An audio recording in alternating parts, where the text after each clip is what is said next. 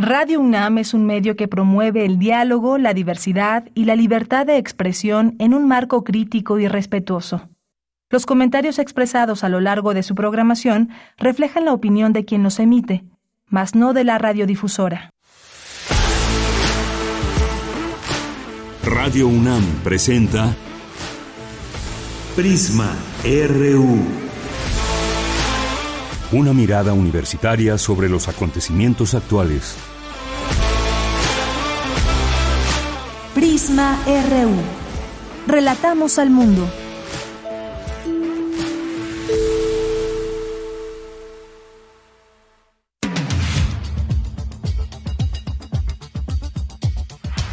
Muy buenas tardes, gracias por acompañar este espacio de 1 a 3 de la tarde, de lunes a viernes. Ya finalmente llegamos al viernes, una con cuatro minutos.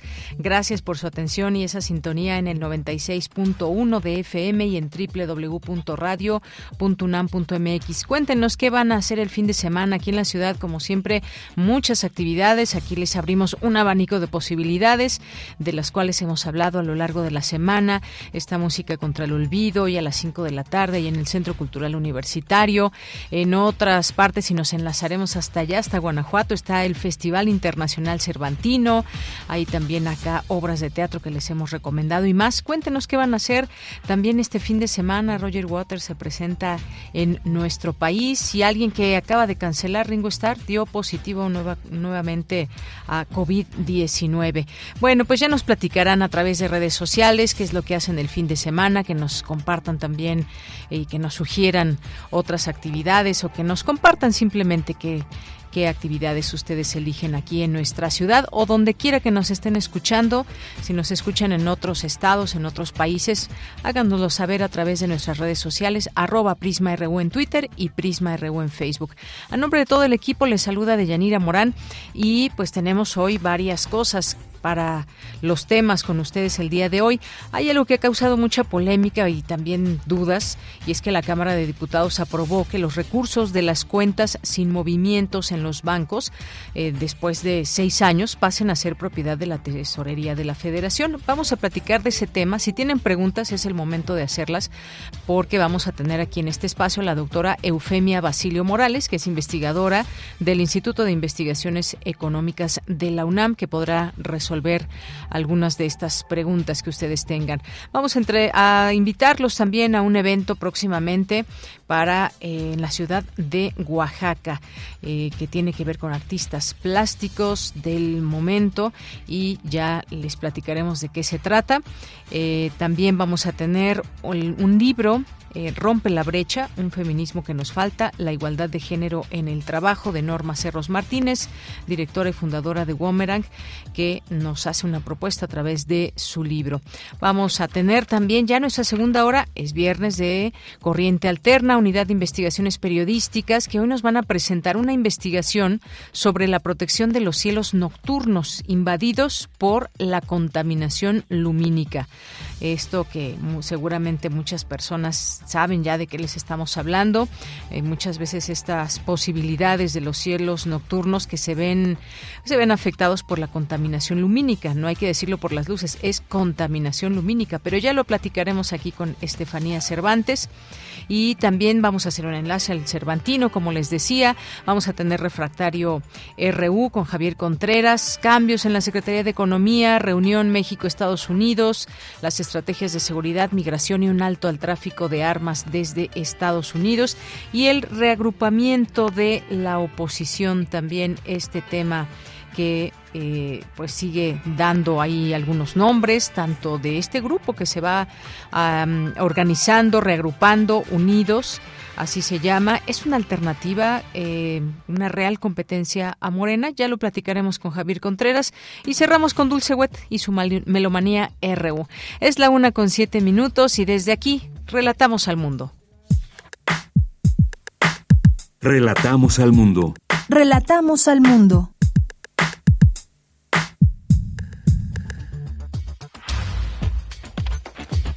La una con ocho en este viernes 14 de octubre en Información Universitaria, la UNAM y el Instituto Federal de Telecomunicaciones ratifican acuerdo general de colaboración para fomentar la investigación, educación, capacitación y desarrollo tecnológico de telecomunicaciones y radiodifusión. Doce lenguas, doce idiomas, doce voces se dieron cita en la sala Nezahualcóyotl de la UNAM para una gran fiesta de la palabra en el noveno Festival de Poesía de las Lenguas de América Carlos Montemayor. Presentan el plan de manejo adaptativo de la Reserva Ecológica del Pedregal de San Ángel. Se trata de una herramienta para promover la preservación de este ecosistema nativo de Ciudad Universitaria. En la información nacional, el canciller Marcelo Ebrard informó que en el diálogo de alto nivel entre México y Estados Unidos se acordó un plan conjunto para reducir el tráfico de armas. Escuchemos al canciller. El entendimiento bicentenario está funcionando y nos está ayudando para reducir la violencia en México, los delitos más graves. Segundo, tenemos un plan común para 2022-2023 que es reducir drásticamente el tráfico de armas hacia México y nosotros aumentar el control sobre precursores químicos y paso de fentanilo. No queremos fentanilo en México. Esas dos cosas están fijadas ahí. Se va a lanzar la campaña más grande sin precedentes de información y de eh, presencia en los medios, sobre todo para la niñez, para nuestros jóvenes de los dos países, para que no se extienda el consumo de drogas, especialmente fentanilo, lo vamos a hacer juntos y también acordamos que va a haber inversiones para ampliar la capacidad forénsica de México en materia de desapariciones. Entonces estamos en un programa común que beneficia a los dos países y hoy estamos en la relación más fuerte, común, de cooperación México-Estados Unidos y más fuerte que haya en todo el mundo según el criterio del propio secretario Blinken. Bien, en otra información, el presidente Andrés Manuel López Obrador confirmó que Luz María de la Mora, principal negociadora de México en el TEMEC, renunció a la subsecretaría de Economía. En su lugar fue nombrado Alejandro Encinas Nájera, hijo del subsecretario Alejandro Encinas Rodríguez. Y en Chihuahua, la exfiscal de homicidios de mujeres, Zuli Ponce Prieto, fue asesinada cuando viajaba en su automóvil en una de las principales avenidas de Ciudad Juárez. En la información internacional, el presidente de Rusia, Vladimir Putin, propuso a su homólogo turco, Recep Tayyip Erdogan, crear un centro gasístico en Turquía para exportar gas a Europa. La primera ministra de Reino Unido, Liz Truss, cesó al ministro de Finanzas, Kuwasi Kwarteng, eh, considerado el artífice de un polémico plan de reforma fiscal que puso en duda los mercados e incluso miembros del Partido Conservador. Hoy en la UNAM, ¿qué hacer? ¿Qué escuchar? ¿Y a dónde ir?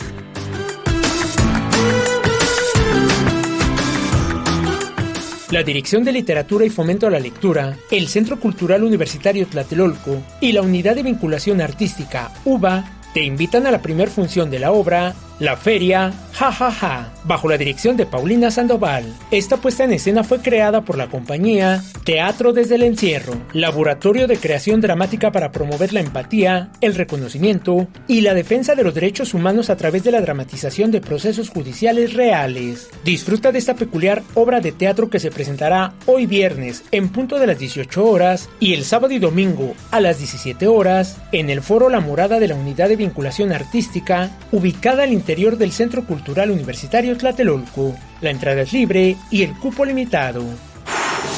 Recuerda que de lunes a viernes a lo largo de la programación de Radio UNAM se transmiten las cápsulas de la serie Espacio Académico APAUNAM, bajo la conducción de Ernesto Medina y Sabrina Gómez Madrid. Esta semana te invitamos a escuchar la serie de cápsulas en las que el doctor Omar Amador Muñoz, docente e investigador del Instituto de Investigaciones Sociales de la UNAM, nos habla sobre el tema Dispositivo que diagnostica cáncer en pulmón con el aliento. Las cápsulas de la serie Espacio Académico APAUNAM se transmiten de lunes a domingo a lo largo de la programación de nuestra emisora.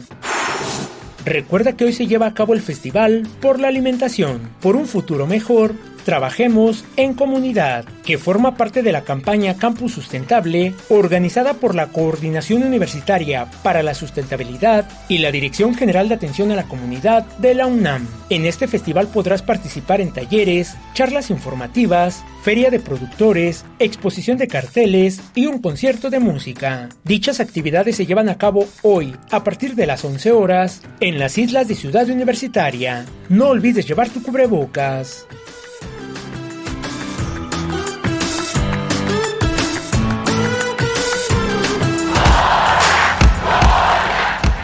Campus RU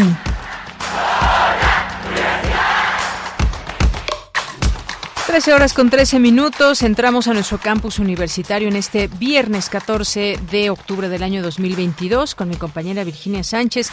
Preside el rector Enrique Graue, firma de convenio general de colaboración entre la UNAM y el Instituto Federal de Telecomunicaciones. Cuéntanos, Vicky, muy buenas tardes. Hola, ¿qué tal? De ya muy buenas tardes a ti y al auditorio de PISM RU. Así es, pues con este convenio cuyo antecedente inmediato es un acuerdo firmado en el 2015, se ratifica esta alianza entre el IFT, el Instituto Federal de Telecomunicaciones, y la UNAM para contribuir al fortalecimiento de las telecomunicaciones y la radiodifusión, así como los derechos de los usuarios y la libre competencia.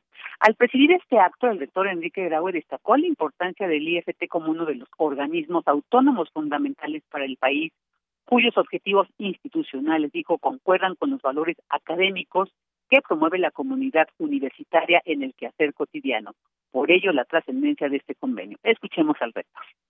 Yo creo que es por todo ello un verdadero gusto el poder firmar este convenio, como un pacto de intereses en donde los siguientes tres años sumaremos talentos y capacidades para implementar a las acciones pertinentes, fortalecer autonomías y diseñar y acceder los programas de actualización que serán indudablemente los frutos del convenio que hoy estamos firmando. Yo estoy cierto de lo que hoy iniciamos como una segunda fase de colaboración será otra vez una iniciativa de largo alcance que nos permitirá crear, crecer y utilizar lo mejor de la tecnología en comunicaciones para la educación, la difusión del conocimiento y el desarrollo equilibrado y justo de nuestra nación.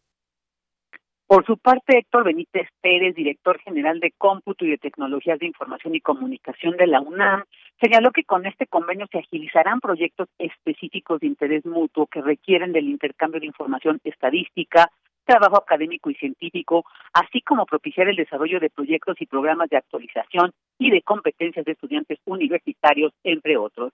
En tanto, Javier Juárez Mujica, comisionado presidente del IFT, resaltó que con este convenio se reafirma el espíritu de colaboración entre ambas instituciones para impulsar el desarrollo de las telecomunicaciones y la radiodifusión en el país. Escuchemos. Quisiera resaltar que este tipo de convenios nace de una atribución que tiene el Instituto en la Ley Federal de Telecomunicaciones y Radiodifusión, que dice que en coordinación con instituciones académicas, el instituto debe fomentar la investigación y el desarrollo tecnológico, la capacitación y la formación de recursos humanos en estas materias. Esta es una manera de cumplir con esa atribución, pero sobre todo es una manera de refrendar el compromiso de ambas instituciones para generar sinergias que beneficien a la sociedad mexicana.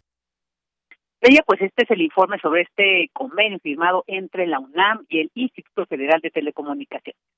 Muy bien, pues muchísimas gracias, Vicky. Muy buenas tardes. Buenas tardes.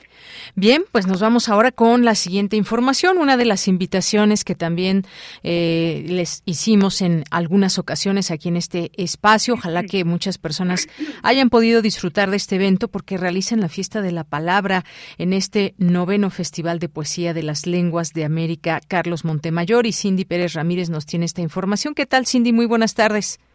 ¿Qué tal, Deyanira? Muy buenas tardes a ti y a todo el auditorio. En la emblemática sala Nezahualcóyotl del Centro Cultural Universitario de la UNAM se llevó a cabo el Festival de Poesía Las Lenguas de América Carlos Montemayor. En este encuentro fue posible reunir a poetas de diferentes países con el propósito de ser un espacio que, desde la poesía, reconozca las lenguas originarias de nuestro continente y, a su vez, reflexione en torno a la vida y la sociedad de una forma más incluyente y equitativa. Las invitadas originarias de Perú, Ecuador, Brasil, Canadá, Estados Unidos y México fueron recitando una a una los versos que muestran sus diversos mundos. Desde la milpa y el maíz del corazón, los ancestros, la riqueza de la naturaleza y hasta las vivencias de la ciudad. El recital fue conducido por la poeta zapoteca Natalia Toledo y por Miqueas Sánchez, defensora del territorio Soque. Escuchemos a Saragui Adrango de Ecuador. Bajen las armas, porque somos tu color de piel, somos tu barrio, somos tu comunidad, somos tu familia. Bajen las armas. Nosotros somos la dignidad, esa que se te extravió en tu entrenamiento. Nosotras somos las sobrevivientes de los 534 años de represión. Bajen las armas, porque si un runa cae, porque si un indio cae, porque si un indígena cae, porque si uno de abajo cae, mil llegamos. Caipimi canchi, cuna carajo. Bajen sus armas, porque no volveremos a ser esclavos, ni sumisos, ni peones de un puñado de corruptos a los que los militares defienden.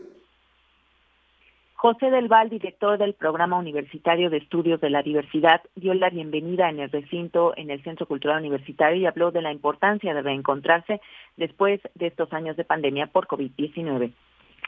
Pensar la vida en este cambio de paradigma nos lleva forzosamente a hablar de la vitalidad de las lenguas indígenas de nuestro continente y a integrar los aspectos de la diversidad lingüística y el multilingüístico en el desarrollo sostenible este año la poesía nos da la oportunidad de encontrarnos frente a frente tras dos años de confinamiento.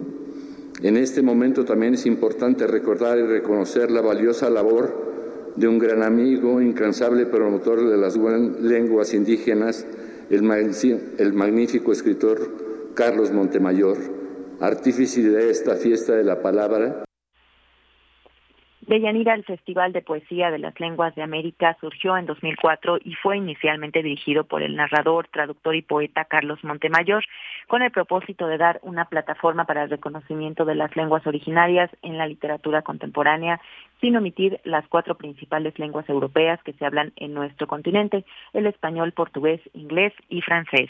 Este es mi reporte. Cindy, muchas gracias y muy buenas tardes. Muy buenas tardes pues ahí esta fiesta de la palabra eh, como parte de este festival, noveno Festival de Poesía de las Lenguas de América, Carlos Montemayor. Nos vamos ahora con Dulce García. Comienzan los trabajos académicos en torno al eclipse solar del próximo año. Cuéntanos, Dulce, muy buenas tardes. Así es, Deyanira, muy buenas tardes a ti al auditorio. Deyanira, esta mañana se llevó a cabo el encuentro Un Anillo de Fuego sobre México, Eclipse Anular de Sol, octubre 2023 en donde se realizó de Yanira la instalación de los comités locales de eclipses solares. Esta es una iniciativa del Instituto de Astronomía de la UNAM. Estos comités de Yanira realizarán las funciones de brindar información veraz, precisa, oportuna y clara a la población sobre este fenómeno astronómico, además de coordinar las actividades de observación de los eclipses. Y es que te cuento de Yanira que hoy comienza la cuenta regresiva de un año para que podamos observar uno de los fenómenos naturales más impresionantes que nos brinda el cosmos, que es el eclipse solar. Recordemos que el próximo va a ocurrir el 14 de octubre de 2023. Al respecto, habla Javier Chiapa Carrara, director de la Escuela Nacional de Estudios Superiores de Yucatán. Escuchemos.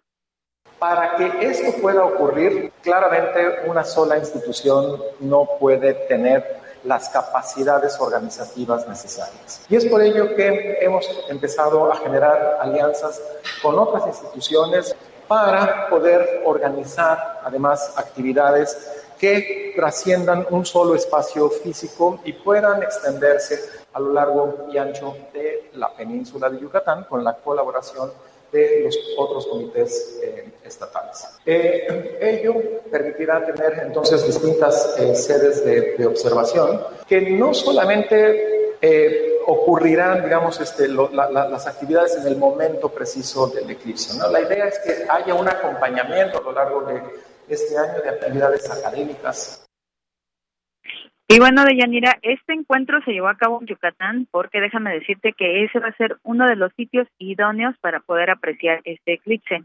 En el encuentro también estuvo participando el doctor Yuri Peña, él es académico del Colegio de la Frontera Sur, y dijo que en la región de Campeche se llevarán a cabo actividades para que las personas de esa zona puedan disfrutar del eclipse de manera segura. Vamos a escuchar cómo. La gran franja de los Chenes, que es una región de Campeche en donde se concentra muchísima población rural, hasta el municipio de Calakmul, en Espujil, puedan disfrutar de este evento de manera segura. Entonces, Deyanira, el eclipse recorrerá la mayor parte de América y los mejores lugares para verlo serán Estados Unidos, como ya dijimos, la península de Yucatán en México, la mayor parte de América Central, Colombia y Brasil. Pero eso no, esa no es toda la información, no es el único eclipse. El 8 de abril de 2024 también se presentará otro, pero en zonas del norte del país, así es que también les toca de aquel lado. Recordemos, de Yanira, que los eclipses de sol ocurren cuando el sol, la luna y la tierra se encuentran alineados. El eclipse total es cuando la luna está lo suficientemente cerca de la tierra para que cubra por completo el círculo solar.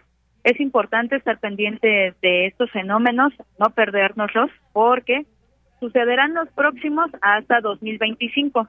Así es que este 2023 y el 2024 son las oportunidades más cercanas y son únicas para poder apreciar estos eventos. Esta es la información de Yanis. Bien, pues muchas gracias. Gracias por esta información sobre este próximo evento en 2023, este eclipse solar. Muchas gracias, Dulce. Gracias a ti. Muy buenas tardes. Muy buenas tardes. Continuamos.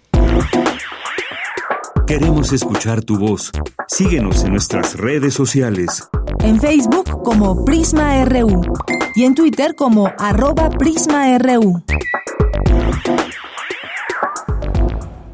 Vamos a hablar ahora de lo que se aprobó el pasado martes en la Cámara de Diputados, que es una reforma al artículo 61 de la Ley de Instituciones de Crédito, de modo que los recursos eh, de cuentas bancarias que sean abandonados o que no tengan movimientos, vamos a, definir bien exactamente qué significan eh, cuentas o recursos abandonados en cuentas bancarias, eh, serán tomados por el Estado para destinarlos a la seguridad pública, es decir, aquellas cuentas bancarias que cumplan eh, que cumplan tres años sin movimiento serán consideradas abandonadas, de modo que el dinero, así como los intereses y rendimientos acumulados generados por todos los depósitos e inversiones en la cuenta global prescribirán en favor de la seguridad pública y se deberán destinar para las políticas y acciones de combate a la delincuencia en los porcentajes que para tal efecto establezcan, es lo que señalaron diputados eh, federales. La iniciativa fue presentada por el diputado de Morena, Moisés Ignacio Mier Velasco, y suscrita por la diputada Juanita Guerra Mena, también de Morena, se consideró eh, de urgente resolución, se le dispensaron todos los trámites, se sometió a discusión y votación de inmediato y se canalizó al Senado de la República, donde pues bueno, se hablaba de un fast track en este sentido, pero esto fue el pasado martes. Hay una respuesta luego de todas estas inquietudes que hubo y pues el presidente de México, Andrés Manuel López Obrador, se refirió a lo que están comentando los integrantes de la oposición, quienes afirmaron que los recursos que están en cuentas bancarias inactivas y que no han sido utilizadas desde hace tres años se destinarán a una concentradora y, y luego de otros tres años pasarían a las arcas del gobierno federal algo que descartó el presidente. Vamos a hablar de este tema. Hemos invitado hoy a la doctora Eufemia Basilio Morales, investigadora titular del Instituto de Investigaciones Económicas, sus líneas de investigación, política fiscal, finanzas públicas, deuda pública y crecimiento económico. Doctora, bienvenida a este espacio. Muy buenas tardes.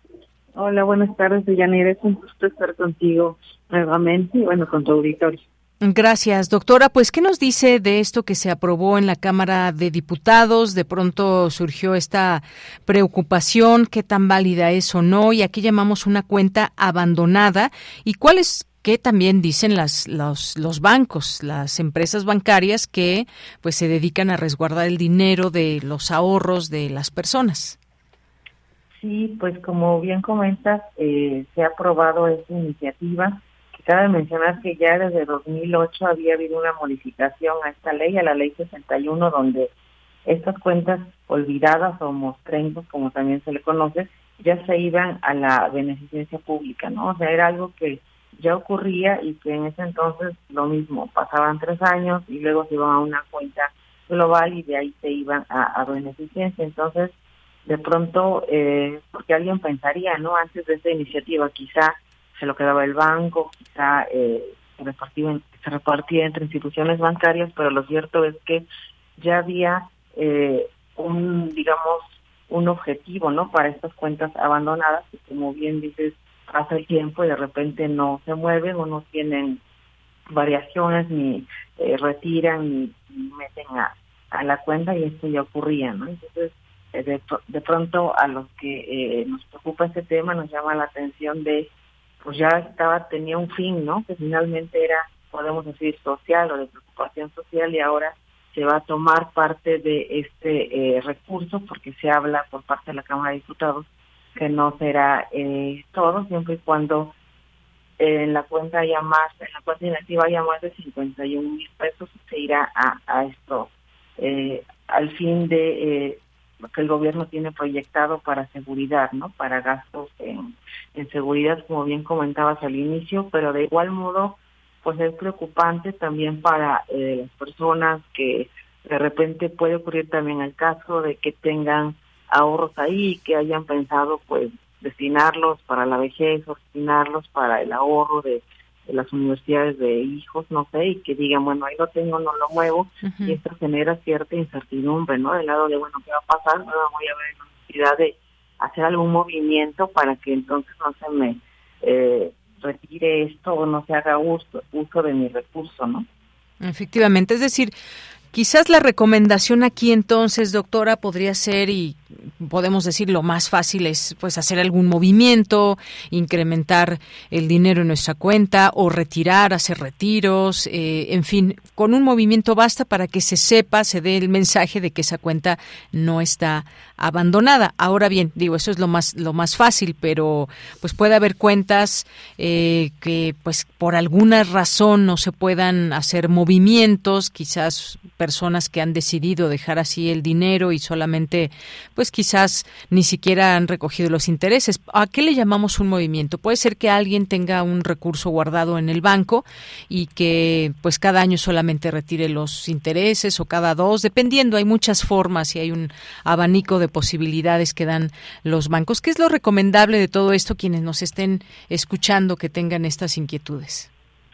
Sí, pues lo ideal es, eh, de entrada, pues mantener actualizados nuestros datos, nombre completo, domicilio, los beneficiarios también son muy importantes y que los beneficiarios tengan conocimiento de que eh, lo son, ¿no? Porque si cualquier eventualidad o algún deceso, pues el banco tiene la obligación de dirigirse a ellos en primera instancia, ¿no? Entonces, eh, y revisar de manera periódica el estado de cuenta y como decimos, cualquier movimiento, ya sea de, pues el retiro de intereses, como bien comentaba, si se considera un movimiento o añadir eh, a nuestro fondo de inversión si lo tenemos o retirar, eh, no sé, mil pesos o ingresar mil pesos. Que te digo antes, pues a veces muchas personas lo dejaban ahí, pero ahora ante esta modificación, eh, pues nos veremos a la necesidad de hacer este tipo de movimientos para que no caigamos en, en ese problema, ¿no? De que se pueda pensar que la cuenta no está, eh, no tiene algunos, eh, digamos, variaciones o no está a nombre de nadie o que pueden de pronto tomarla, ¿no? Con esta nueva medida que, se está eh, avalando por la Cámara de Diputados. Efectivamente, decía eh, el presidente que pues eh, se refirió a que todo este tema se está utilizando de manera de manera política. Lo llamó como un lío un escándalo de que se querían confiscar las cuentas bancarias que si nadie reclamaba una cuenta después de seis años pues se la queda el gobierno.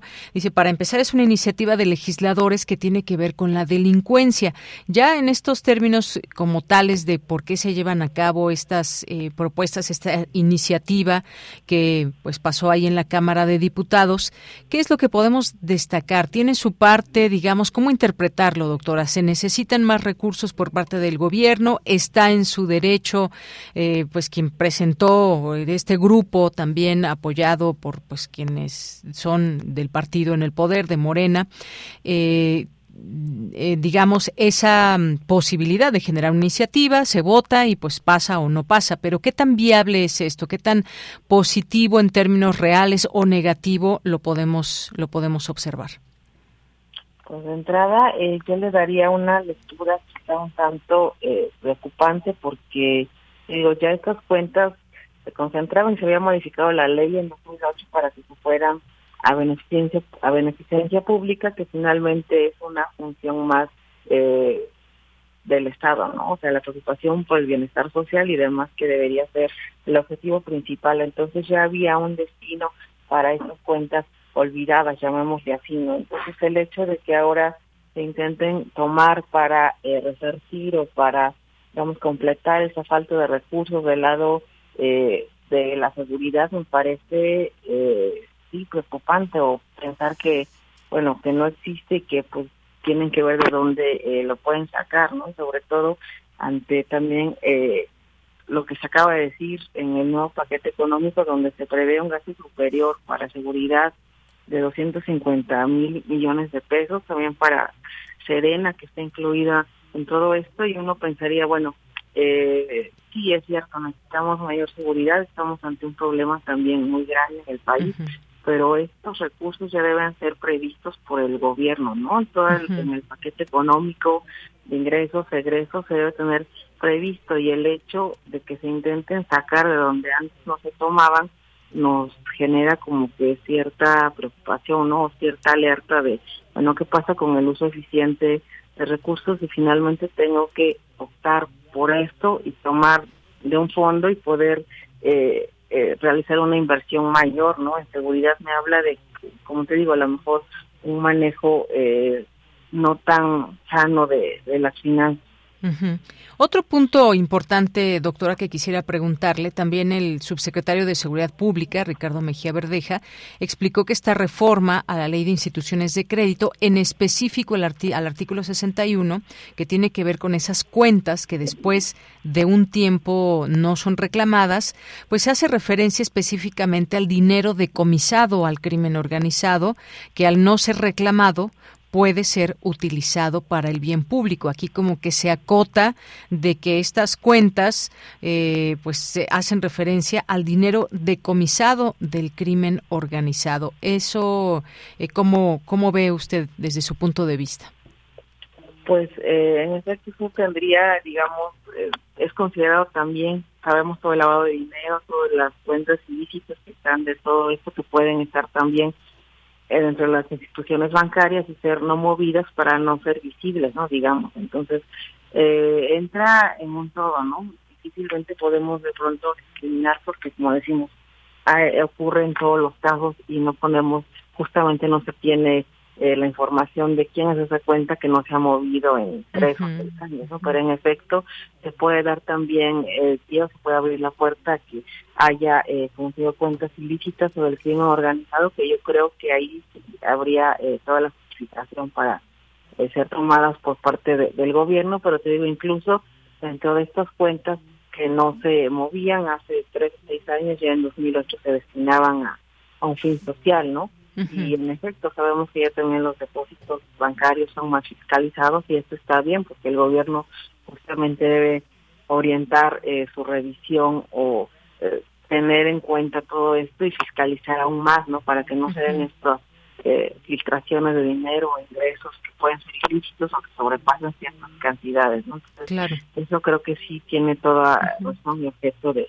de ser confiscado, pero como te digo, en todas estas cuentas difícilmente se sabrá, también se criticaba por el lado de la bancada panista de qué pasaba con los cuentos de personas desaparecidas, ¿no? de familiares desaparecidos, donde pues obviamente eh, las familias tienen la esperanza de que regresen y pasan tres años o pasan cuatro y no hay la información o no saben que son beneficiarios y también habría que ser conscientes de, de todo esto, ¿no? Claro.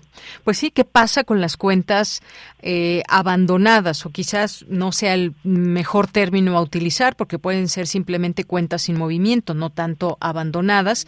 Y hay, hay que eh, comentarlo, pues esto está sujeto también a una serie de controles y reglas de carácter financiero. ¿Cuáles son las reglas del juego, en este caso de los bancos? Porque pues finalmente, eh, si hay una cuenta como tal abandonada, qué hace una institución bancaria. No va a dejar ahí el dinero, no sé cuántos años pueda quedarse sin movimiento alguna cuenta según las reglas del el sistema financiero, pero pues normalmente qué pasa con esas cuentas abandonadas, pues se las quedan los bancos, ¿no?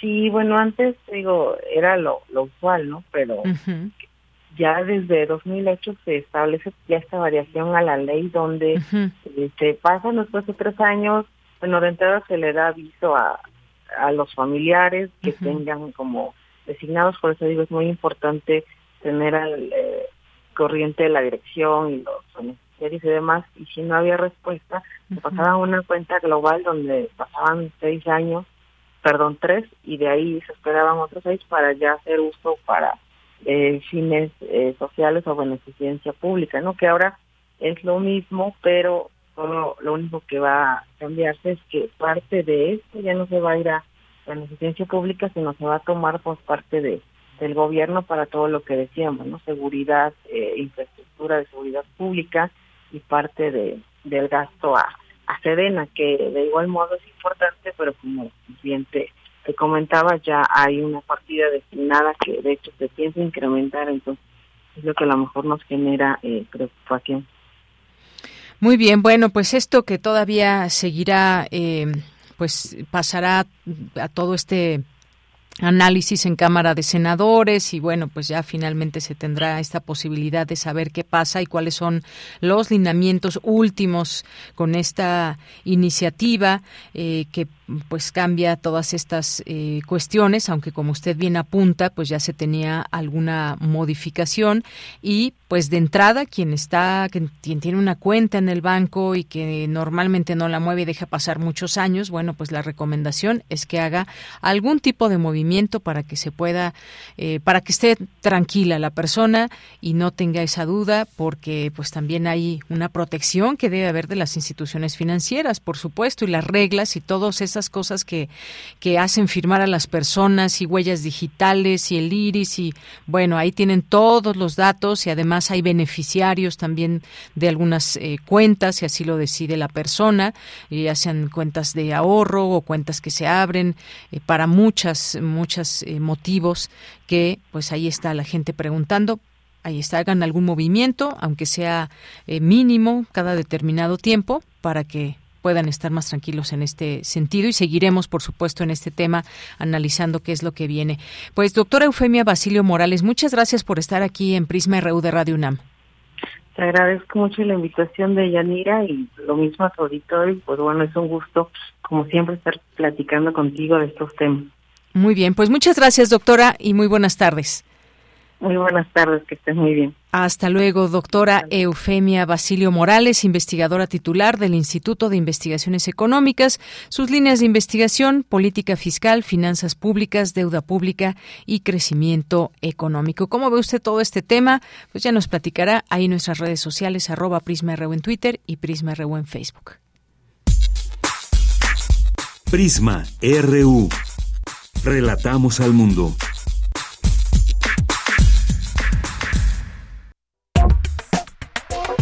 Tu opinión es muy importante. Escríbenos al correo electrónico prisma.radiounam@gmail.com.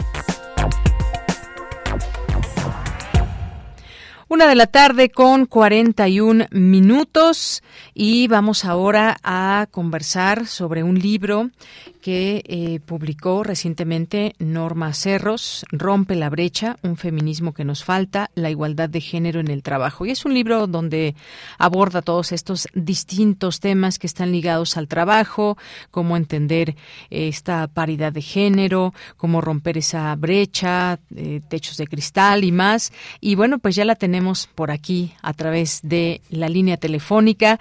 Norma Cerros, que es abogada por el TEC de Monterrey, tiene una maestría en Derecho Internacional por la Escuela de Gobierno y Transformación Pública, así como una maestría en Derecho y Tecnología eh, por la Universidad de Berkeley, eh, School of Law, y también, pues bueno, entre otras cosas, pues ha dedicado mucho tiempo también a, eh, ella es fundadora directora y fundadora de Womerang, y hoy nos presenta este libro que ya les daba yo este título, Rompe la brecha, un feminismo que nos falta, la igualdad de género en el trabajo. Te doy la bienvenida, Norma Cerros. Muy buenas tardes.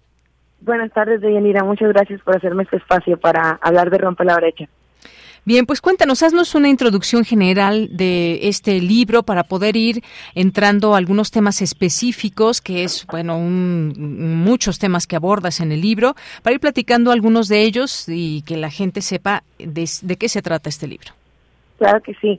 Pues este libro representa un esfuerzo por presentar con datos duros, datos más que evidentes, una realidad que muchas veces pensamos que vivimos de manera individual las mujeres, pero que cuando comienzas a escarbarle un poquito te das cuenta que representa un problema grave y sistémico de, desigualdad y de discriminación de género en el trabajo. Eh, es, es una es, es, un esfuerzo que, que se detona a raíz de mi propia experiencia eh, en, en el trabajo, donde me doy cuenta que no es no es suficiente el acumular experiencia o credenciales o estudios eh, para poder triunfar en el mundo del trabajo, sino que, o mínimo, garantizarte un lugar dentro de él, eh, sino porque pues hay muchísimos obstáculos que, que nos afectan particularmente a las mujeres y por estos me refiero principalmente a que hoy por hoy la mayor parte del trabajo no remunerado doméstico y de cuidados lo hacemos las mujeres, más del 73% para ser exactos, y este y esto derivado de una distribución de roles que viene de creencias que funcionaron en cierto tiempo y espacio y que hoy por hoy ya no son funcionales, ¿no? Entonces, eh, en la primera parte del libro hablo de todos estos datos duros que evidencian la desigualdad de género en el trabajo para luego continuar explorando de dónde viene, ¿no? De dónde viene, cómo llegamos a esa desigualdad. Y es donde hablo de los mitos y finalmente, pues, dar a conocer al mundo, a la gente, a los hombres, a las mujeres, a las empresas y el gobierno que hay mucho que podemos hacer este, y que no necesitamos de grandes esfuerzos millonarios o de presupuestos grandototes eh, para poder cambiar la situación que vivimos muchas veces cuestión también de actitudes y de generar esos cambios. Nos dices en la introducción, Norma Cerros, que pues este es un libro también repleto de, de obviedades. Hay muchas situaciones que quizás puedan identificar a muchas mujeres en mayor o menor medida y que se han padecido a lo largo de muchos, de muchos años, eh, pero de la que solo se habla pero no se actúa en general en todas estas eh, mm, situaciones que se pueden dar desde un trabajo. ¿Cómo ir haciendo, cómo se van generando estos cambios? Me parece que primero comprender que existe una problemática, que hay una brecha de género en el trabajo y pues la, la historia de una que afecta a todas, que así comienzas con este primer capítulo. Cuéntanos un poco a qué nos enfrentamos actualmente y por supuesto que hay posibilidades de cambiar esta realidad. Claro, y empezando como bien lo dices, porque esto ya no esté más en lo oscurito, porque se empiece a platicar y se empiece a platicar pronto en la vida, ¿no? En la vida de las personas desde que somos niñas, empezar a entender esta desigualdad, esta realidad que, que, que contiene obstáculos que solo nos ponen a nosotras, ¿no? Y empezar precisamente a trazar un camino que nos permita primero definir nuestros objetivos y luego caminar hacia ellos eh, tratando de hacer a un lado las limitantes de los estereotipos. Yo creo que hay mucho que, que nosotras como mujeres podemos ayudarnos, podemos hacer, podernos hacer, podemos hacernos un bien a nosotras mismas y también a las generaciones que vienen, si tan solo habláramos con mayor apertura de todo esto, ¿no? Yo me considero una mujer muy brillante, muy creativa, innovadora y sobre todo muy aplicada, o sea, muy trabajadora creo que si hubiera tenido la oportunidad de conocer de estos temas de una manera real, no no romantizada, como de que ser madre es una bendición y, además de que es una friega tenemos que sonreír y agradecer, ¿no? Este, eh, obviamente es hermoso, no me malinterpretes, pero igual de, así como es de hermoso es de difícil. Entonces yo creo que si me hubieran podido permitir contar con esta información, yo hubiera podido trazar un plan con muchísimo más conocimiento de causa, en el sentido de tener de tener la perspectiva de que de que no todo está perdido y sí podemos hacer muchísimo, eh, empezando, como dices, por cuestionarnos, por cuestionar nuestras creencias, por dar espacio a la reflexión y desde todo desde la perspectiva de los hombres que tengan la oportunidad o que se brinden la oportunidad de escuchar sin juicios las realidades que viven las mujeres que están a su alrededor, ¿no? Que permitan darse cuenta de estas desigualdades o estas situaciones de discriminación que muchas veces están normalizadas Oye, una realidad que además no es la misma, no es la misma para todas. Obviamente hay muchas mujeres que también han llegado a puestos muy importantes y se van abriendo estas eh, posibilidades, pero sobre todo porque hay una lucha detrás, hay un entendimiento y una y también hay aliados en este camino, por supuesto. Y también eh, cómo ir haciendo esto realidad, pues ver eh, exactamente cómo se hacen estos cambios, que no solamente se queden en lo teórico, sino que se pase a la práctica. Hoy, pues bueno podemos ver más mujeres en puestos, en puestos importantes de, de, gobiernos que asumen estas, eh, pues estas paridades que hay de género que debe de haber, eh, pero también hay muchos mitos y con los que crecimos o con los que nos enseñaron y que pues nos dan cuenta de por qué todavía falta mucho por cambiar. Hablemos, por ejemplo, de maternidad. ¿Cuál es la realidad para una madre y para un padre? El padre que puede seguir yendo a su trabajo sin ningún un problema, que pues bueno, es visto como la persona que nunca va a faltar al trabajo por este tema, pero hay que verlo con otros ojos, con otra mirada, pero sobre todo el eh, pues el comprender la situación actual y los momentos de cambio que me parece que hoy estamos muy situados en esta posibilidad, Norma. Sin duda, yo creo que empezando por entender que el espacio laboral pues fue creado por y para el hombre en un tiempo en el que pues no se aventuraba que una persona distinta al hombre blanco heterosexual cisgénero iba a habitar este espacio, ¿no? Entonces hace sentido que haya sido diseñado de esa forma, pero hoy por hoy existe una diversidad muy enriquecedora de personas que habitan el espacio laboral y sin embargo este espacio no ha sido adaptado a las necesidades de estas personas. Yo creo que, y me enfoco obviamente además de ser mujer y que es mi realidad la que da pie a que hable yo todo de esto, pues también porque indistintamente de la diversidad tan tan grande que habita el espacio laboral, la realidad es que eh, esta carga desproporcionada de trabajo no remunerado recae en las mujeres y esto nos afecta de dos maneras. Por un lado, horas que dedicamos al trabajo no remunerado son horas que dejamos de dedicar al trabajo remunerado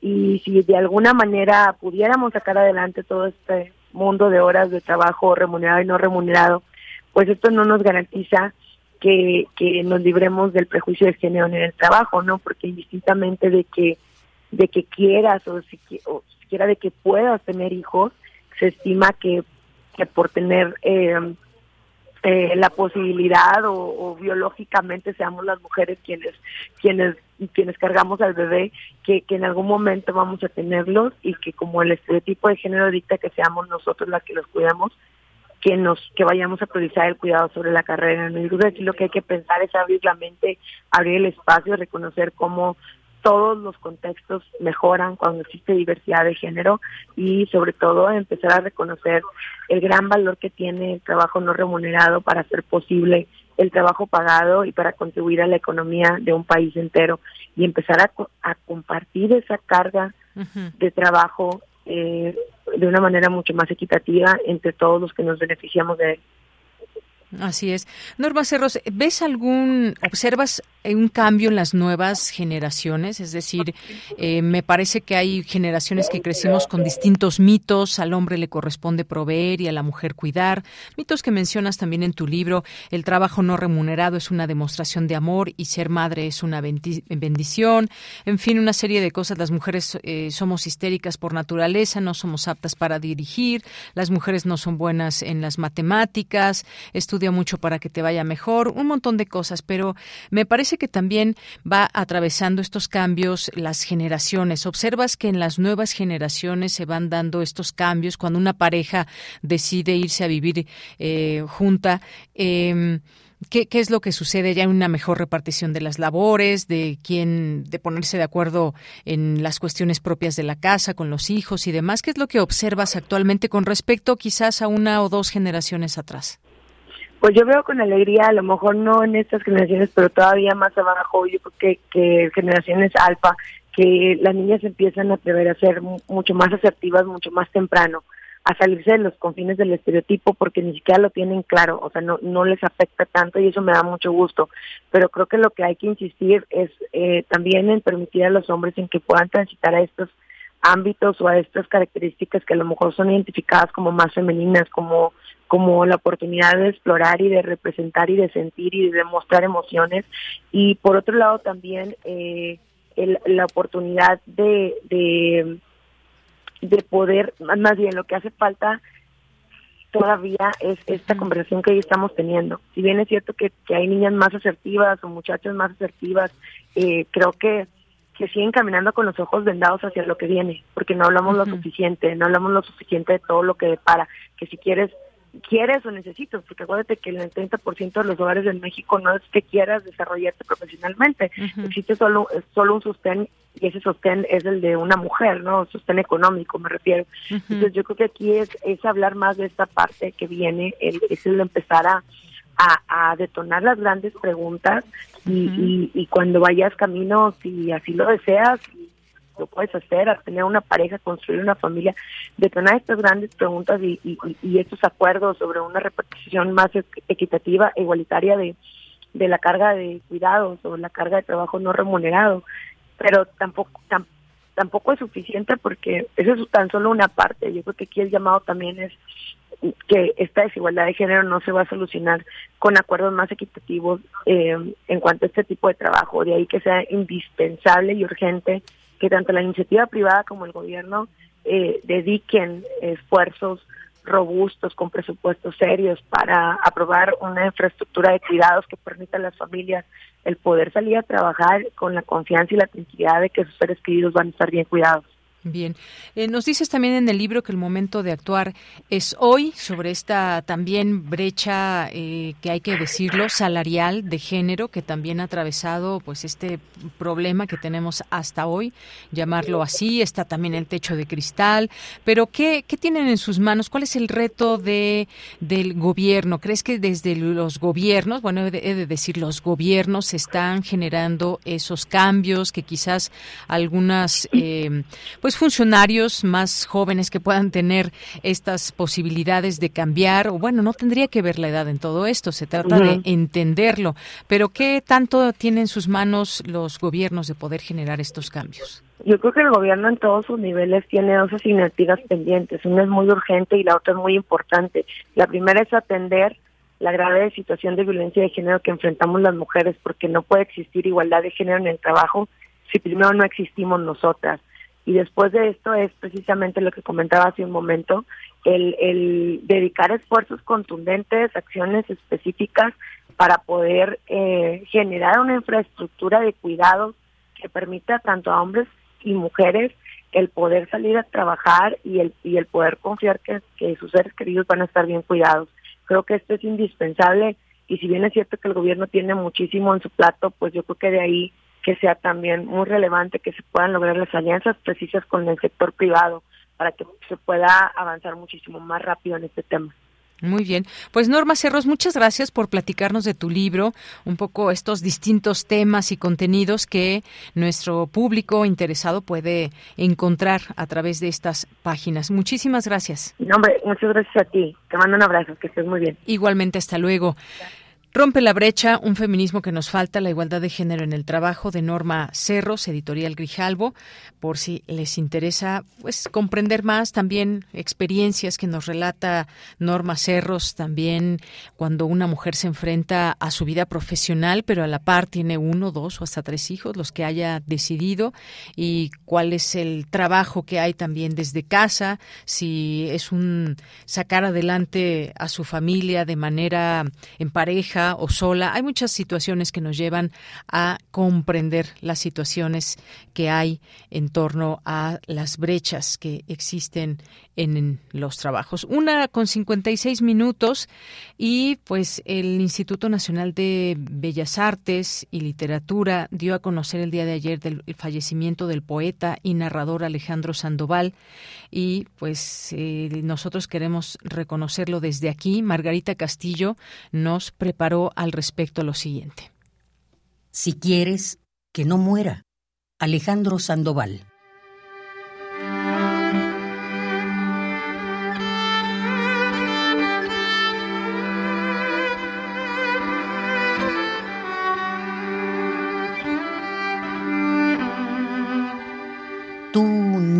De mirada soñadora y cuerpo delicado, mereces un amor puro como el de este enamorado.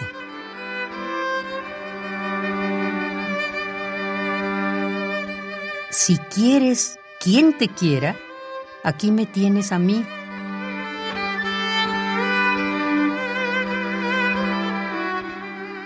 Si quieres que yo no muera, quiéreme a mí.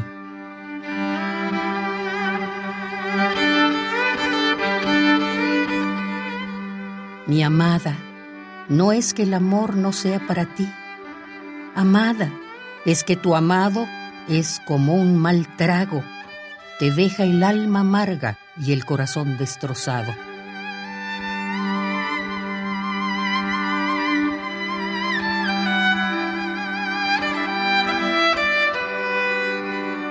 Si quieres quien te quiera, aquí me tienes a mí.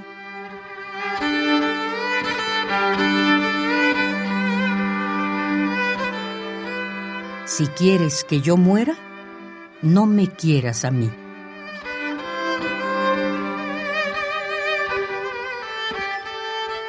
Si quieres que no muera, Alejandro Sandoval.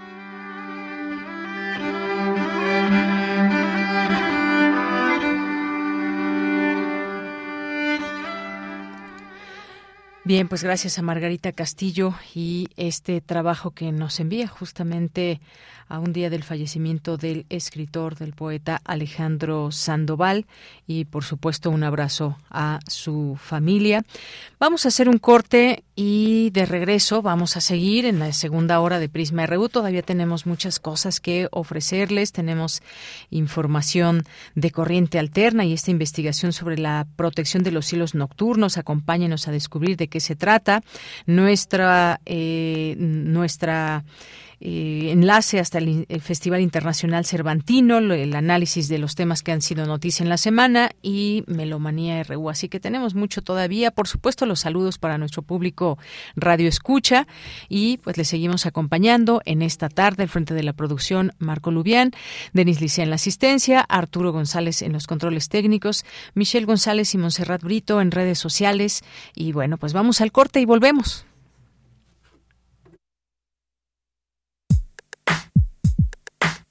Relatamos al mundo. Relatamos al mundo.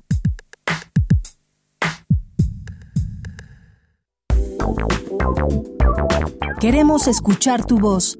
Síguenos en nuestras redes sociales. En Facebook como Prisma RU y en Twitter como arroba PrismaRU.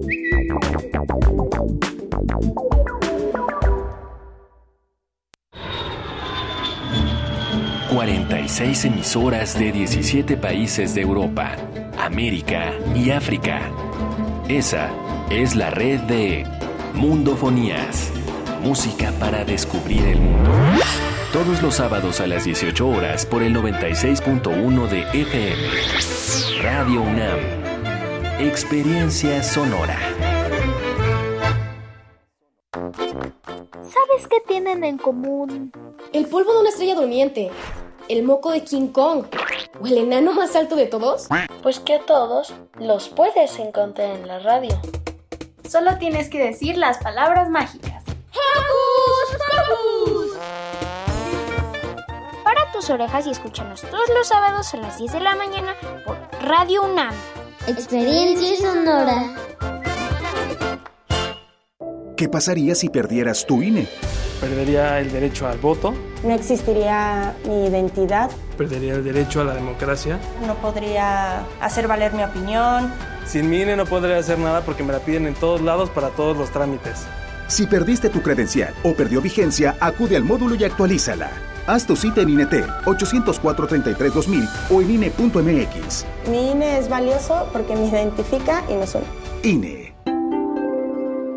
Fentanilo, heroína cocaína, piedra, cristal. No importa qué droga química te metas, de todas formas te destruyes. Pero la sangre de las drogas nos mancha a todos. Mejor métete esto en la cabeza. Si te drogas, te dañas. Si necesitas ayuda, llama a la línea de la vida, 800-911-2000. Para vivir feliz, no necesitas meterte en nada. Gobierno de México.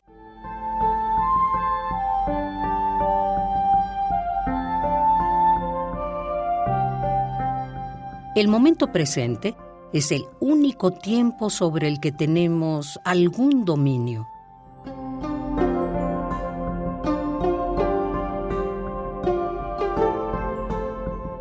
Tich Nhat Hanh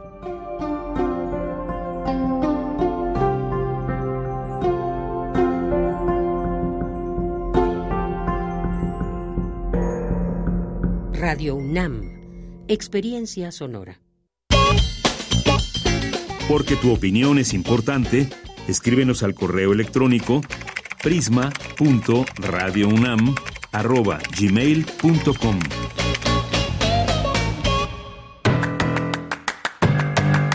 Mañana en la UNAM, ¿qué hacer? ¿Qué escuchar? ¿Y a dónde ir?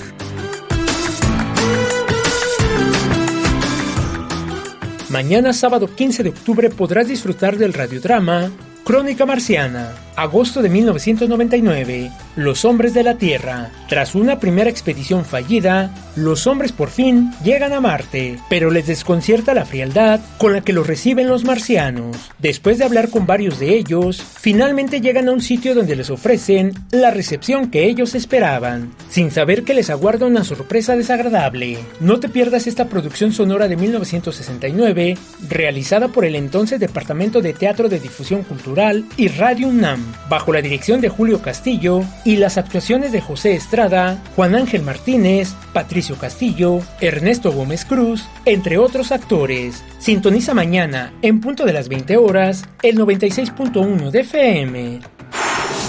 No te puedes perder una emisión más de la serie Gabinete de Curiosidades, bajo la conducción y producción de Frida Rebontulet, quien en esta ocasión nos hablará de Daka Braka, agrupación ucraniana llena de energía e intensidad emocional sobre los escenarios. Su novedosa propuesta musical parte del respeto por las tradiciones que se fusionan con ritmos del mundo y sonidos contemporáneos. Dicha agrupación se presentará el próximo domingo 16 de octubre, en punto de las 19 horas, en la sala Nezahualcóyotl del Centro Cultural Universitario y forma parte de las actividades del Festival Cultura UNAM. Conoce más de esta banda ucraniana en el Gabinete de Curiosidades de Frida Rebontulet. Sintoniza mañana sábado a las 17.30 horas la frecuencia universitaria de Radio UNAM 96.1 de FM. Y recuerda, si utilizamos cubrebocas, nos cuidamos todos. Para Prisma RU, Daniel Olivares Aranda.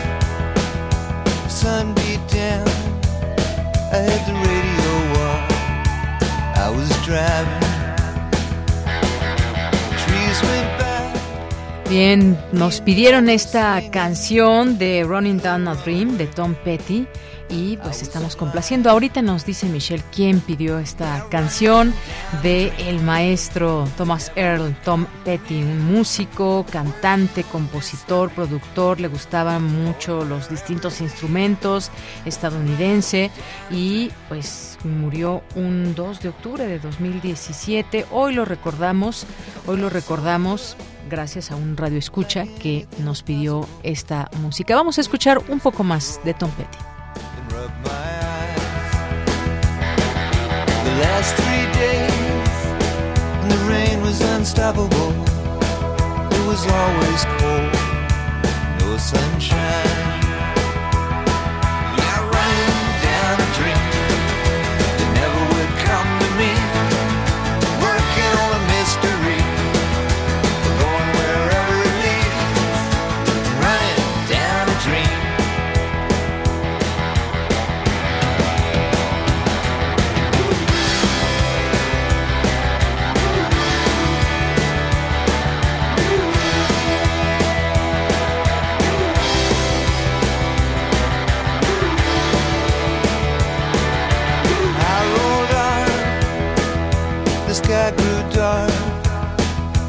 pedal down to make some time. There's something good waiting down this road. I'm picking up whatever is mine. Dos de la tarde con siete minutos, complacido ahí ya nuestro radio escucha, iniciando esta segunda hora de Prisma RU. Gracias por estar en el 96.1 de FM, también quienes nos escuchan a través de las aplicaciones de radio en su teléfono o a través de la página www.radio.unam.mx, ahí con mucho gusto. Ojalá que levanten la mano y nos digan desde dónde nos están escuchando. Bueno, ya nos vamos a los saludos. Ya Michelle González se encuentra aquí en cabina de FM. ¿Cómo estás, Mitch? ¿Y quién nos pidió esta canción? Hola, de ella. Quien nos pidió esta canción fue David Castillo Pérez. Saludos, David. Y sí, le mandamos muchos saludos. Quien nos comentó Running Donadrin del maestro Tom Petty. Muchas gracias eh, por tu recomendación. Muy buena canción. También este tenemos la comentarios de Mario Navarrete Real que nos comenta que ya se acerca el clásico de Pumas contra IPN. Mm. Esto mañana a las a las 11 horas, entonces quienes estén este pues están cordialmente invitados, ¿verdad? A, a, disfrutar del deporte y de, de este gran clásico.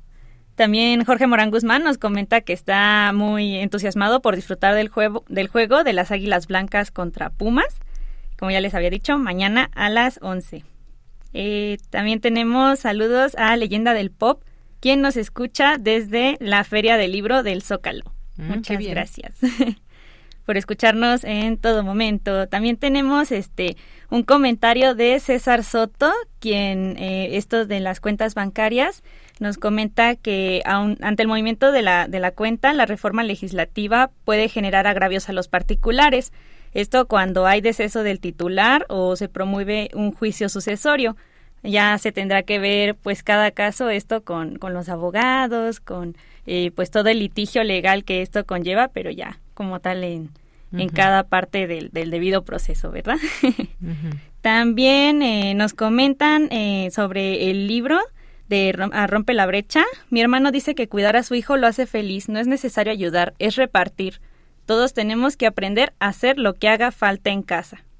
Sin duda, sin duda es, muy interesante porque no, no se trata de ayudar, sino sí, claro, no nos ayudan, no nos apoyan, es su responsabilidad. También Zacarías Miguel Alonso nos comenta, feliz fin de semana, está padre la recitación de Margarita Castillo. Gracias, Deyanira, los escucho desde Naucalpan. Saludos, Zacarías. También Diana Elguera nos manda saludos. Y eh, también en, en, Facebook tenemos bastantes saludos. Eh, nos han estado haciendo llegar sus, sus comentarios, sus mensajes. Muchas gracias por, por sumarse a, a, toda nuestra programación. Y nos comenta también, este, por aquí tenía el mensaje. Bueno, saludos a Elisa también, que por aquí está. Andrés Mar, que manda saludos al equipo, que nos escucha, aunque ya no nos escribe por falta de tiempo. Es fiel radio escucha, eso sí. Sí, Andrés Mar, ya no habíamos visto tu nombre aquí en Twitter, pero sabemos que ahí estás. Muchos saludos a ti, a tu hermana y a tu sobrina. ¿Quién más? También José Martínez nos manda saludos afectuosos desde Catepec y pues nos pregunta sobre quién podrá ser el próximo presidente de México o presidenta también. ¿Quién, quién será? pues ya, ya ven que el presidente dice que hay 43 posibles eventualmente candidatos eh, eh, de oposición, bueno, pues ahí ya hay una gran variedad y del lado de Morena, pues ahí, ¿cómo les llaman? Corcholatas. Hay quien les gusta ese nombre, quien no les gusta. Ya dio una explicación muy amplia Santiago Krill de lo que, de que se le hace despectivo, que la corcholata cuando la quitas de la botella, pues la tiras a la basura o la puedes reciclar y bueno, pues ahí todos estos momentos adelantados, pero ya tendremos en su momento la oportunidad de hablar de tantas, eh, de tantos eh, nombres o posibilidades que hay, cuáles son reales y cuáles nada más pues aparecen ahí, quieren alzar la mano sin tener ninguna posibilidad o dejen ustedes de eso, sin que hayan hecho nada por el país. Eso también creo que las ciudadanas y ciudadanos tenemos que ser muy críticos. ¿Qué más? Así es. Y para que no se vayan sin alguna recomendación, la Filmoteca UNAM nos comparte el taller intensivo de realización de cortometraje. Este se realiza del 7 de noviembre al 1 de diciembre, de lunes a viernes. Toda la información la tendremos en, en nuestras redes. El costo es de 2.400 pesos, pero si ustedes forman parte de la comunidad UNAM como estudiantes, Hay tres lugares para que utilicen esos puntos Cultura UNAM y si forman parte de la comunidad como egresados, sistema incorporado e INAPAM, tienen el 50% de descuento. Entonces ahí les dejaremos la convocatoria de la Filmoteca UNAM a este curso y pues corran a gastar sus puntos Cultura UNAM. Muy bien, pues muchas gracias, gracias Michelle. Y si da tiempo, leyenda pop, vamos a poner eh, héroes de David Bowie, Heroes, We Can Be Heroes, eh, Heroes, Just for One Day. Bueno, muchas gracias Michelle. Ustedes pasen un bonito día. Igualmente, y ya pues el fin de semana también pásenla muy bien. Son las 2 de la tarde con 12 minutos y nos vamos a la información en esta segunda hora. Con Cristina Godínez presentan el plan de manejo adaptativo de la Reserva Ecológica del Pedregal de San Ángel. Adelante, Cristina. Hola, ¿qué tal, Deyanira? Un saludo para ti y para el auditorio de Prisma RU. En el marco del 39 aniversario de la firma del acuerdo para la creación de la reserva, se presentó el documento, el cual se basa en el conocimiento científico y en los fundamentos éticos, cuyos objetivos son conservar el ecosistema nativo de la Reserva Ecológica del Pedregal de San Ángel, su roca volcánica, vida silvestre y procesos que permiten su existencia a partir de investigar y compartir el procedimiento para fomentar el aprendizaje colectivo, explicó Silke Kram Heydrich, secretaria ejecutiva de la Reserva. Este seguimiento es importante para luego hacer un balance de analizar datos, verificar si estamos logrando la integración, integrar la protección de la vida silvestre a las acciones sustantivas de la UNAM, responder creativamente al cambio, adaptar acciones si fuera necesario, ¿no? Y así se obtiene esta triada de acción, investigación, documentación, la verificación de que estamos haciendo bien las cosas, sería que el Pedregal y su vida silvestre, sus procesos sigan existiendo. La coordinadora de gobernanza y comunicación socioecológica de la Reserva, Marcela Pérez Escobedo, consideró que si cada vez son más haciendo esa labor, poco a poco se logrará llegar a la comunidad interna y externa de Universitaria, lo que permitirá establecer la cultura socioecológica que se requiere en la proyección del manejo del plan para promover la protección y permanencia de la vida silvestre. La esencia de esto es que para poder atender a la complejidad que nos representa la existencia y la naturaleza en general, necesitamos un marco de referencia que nos ayude y que nos vaya guiando. Como seres humanos hemos ido aprendiendo a lo largo de los 2.5 millones de años que tenemos de existir y pues poco a poco vamos incorporando a nuestra vida cotidiana, a nuestro día a día, herramientas que nos permiten adaptarnos de manera más adecuada al entorno. Entonces el Bauplan lo que busca es eso, generar esa guía de referencia que nos ayude a no perder el camino.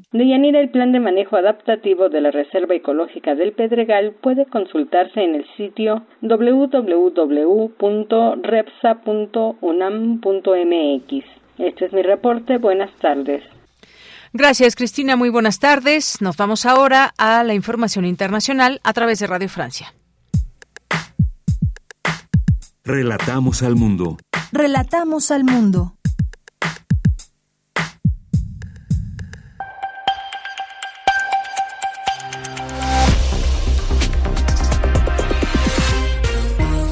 Hola a todos, bienvenidos a Radio Francia Internacional. Maxim Das nos acompaña en la realización técnica del programa. Vamos con un rápido resumen de la actualidad internacional de este viernes 14 de octubre. Carmele Gallubo. La primera ministra británica Liz Truss, con el agua al cuello, decide prescindir de su ministro de Finanzas. Washi Kawarten tuvo que presentar su renuncia hoy mismo, poco antes de que Truss compareciera en conferencia de prensa en la que anunció que finalmente anula buena parte de su proyecto de reducción masiva de impuestos. La falta de precisiones sobre el financiamiento con el que Truss pensaba compensar esa falta de ingresos en las arcas públicas había desencadenado una tempestad en los mercados financieros y la caída de la libra esterlina. Ahora, a la cabeza de las finanzas británicas está Jeremy Hunt, quien fue uno de los candidatos conservadores fallidos para reemplazar a Boris Johnson a la cabeza del gobierno. Aquí en Francia, un tercio de las gasolineras sigue sin carburante. En algunas regiones, como la parisina, el déficit ronda el 40%. Y la situación podría prolongarse a pesar de que el gobierno comenzó ayer a requisar personal para asegurar el funcionamiento de las refinerías bloqueadas por una serie de huelgas. Quizás el acuerdo salarial alcanzado esta mañana permita cierta mejoría. Los dos principales sindicatos del grupo Total Energy dieron su visto bueno una subida salarial del 7% para compensar la inflación.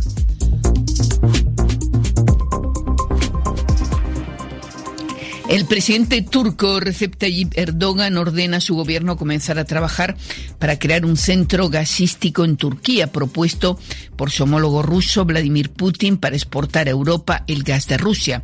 Erdogan afirma que los trabajos empezarán de inmediato y que el centro podría ser construido en el noroeste de Turquía. Mientras el presidente ruso, que participa en una cumbre regional en Kazajistán, declaró que actualmente no ve necesario hablar con su homólogo estadounidense Joe Biden, ni siquiera en la cumbre del G20, encuentro que tendrá lugar en noviembre. Putin aseguró también que no prevé nuevos bombardeos masivos en Ucrania por el momento.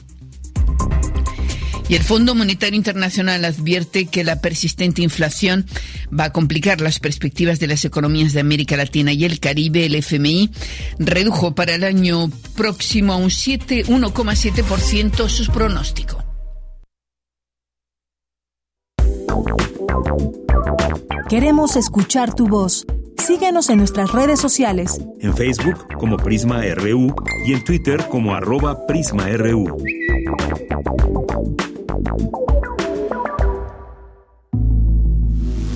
Corriente Alterna. Unidad de Investigaciones Periodísticas. Un espacio de la Coordinación de Difusión Cultural de la UNAM. Viernes de Corriente Alterna, Unidad de Investigaciones Periodísticas. Hoy nos acompaña Estefanía Cervantes, que ha hecho una investigación sobre la protección de los cielos nocturnos. ¿Qué tal, Estefanía? Muy buenas tardes, bienvenida. Híjole, se nos cortó la comunicación. En un momento más le volvemos a llamar a Estefanía para que nos platique sobre la protección de los cielos nocturnos que son invadidos por la contaminación lumínica y pues de las poblaciones cercanas que afectan el ecosistema y la calidad de vida de las especies animales, incluida pues la especie humana. Y este es un proyecto eh, que se realiza en Peña de Aire, ubicado en Huasca de Ocampo, en el estado de Hidalgo. Y esta iniciativa busca, entre otras cosas, obtener una certificación de Parque Internacional de Cielo Oscuro. Y esta es la historia que nos van a presentar su artículo fue titulado precisamente así, El cielo nocturno de Peña del Aire, y queremos platicar con ella porque también tenemos un trabajo sonoro. ¿Qué tal, Estefanía Cervantes? Muy buenas tardes. Hola, buenas tardes. Muchas gracias por tenerme por acá. No, pues gracias a ti. Ya daba un poco el preámbulo de esta investigación que hiciste sobre la protección de los cielos nocturnos invadidos por la contaminación lumínica. Cuéntanos para quienes nos están escuchando de qué de qué se trata estos cielos nocturnos, cómo es que son invadidos por la contaminación lumínica y cómo se afecta también a distintas especies. Claro. Eh, bueno, el, trabajo va de un lugar eh, aquí en, el estado de Hidalgo que se llama eh, Peña del Aire. Es un lugar donde se puede ver la Vía Láctea, donde se pueden ver las estrellas, algo que, pues, nosotros que vivimos en la ciudad de México. Casi nunca podemos ver. Exacto, sí, hay muchísima gente Ay, tenemos ahí algunos problemas para escucharte, Estefanía. A ver si te puedes ubicar en algún sitio, quizás un poco la señal del teléfono, a ver si te escuchamos mejor. Bueno, mientras si te parece bien, en lo que logramos una comunicación mejor, ya que nos decías que esto se realizó en Peña del Aire, tu trabajo ubicado ahí en Huasca de Ocampo, vamos a, en el estado de Hidalgo, vamos a escuchar esta cápsula y regresamos contigo. Son las nueve y media de la noche. Entre las montañas, a lo lejos, se ven las luces de las casas como puntos luminosos dispersos. Si alzas la vista al cielo, se observan pequeños diamantes. Son las estrellas que aquí resplandecen porque los niveles de contaminación lumínica, al ser más bajos que en las ciudades, no las opacan. Por la belleza de su cielo nocturno, la comunidad de Peña del Aire busca proteger este territorio de la contaminación lumínica. En términos sencillos, esta se origina cuando en un entorno natural se introduce luz artificial excesiva, innecesaria o inadecuada.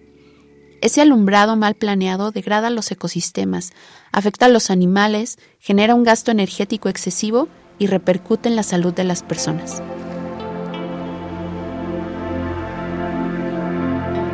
Estamos en Peña del Aire, uno de los puntos turísticos más importantes del municipio de Huasca de Ocampo, en Hidalgo. Esta comunidad elegido de San Sebastián apoya un proyecto de ciencia ciudadana que impulsa la protección y preservación del cielo nocturno en Peña del Aire. La iniciativa busca, entre otras cosas, obtener una certificación de Parque Internacional de Cielo Oscuro. Esta es la historia. Corriente alterna.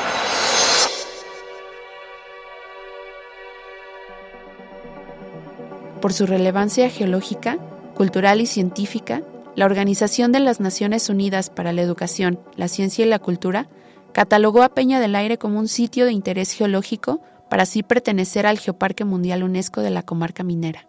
Sería el primer parque de este tipo en México. Así lo explica Sandra Olmos Telles, quien conoce muy bien el lugar.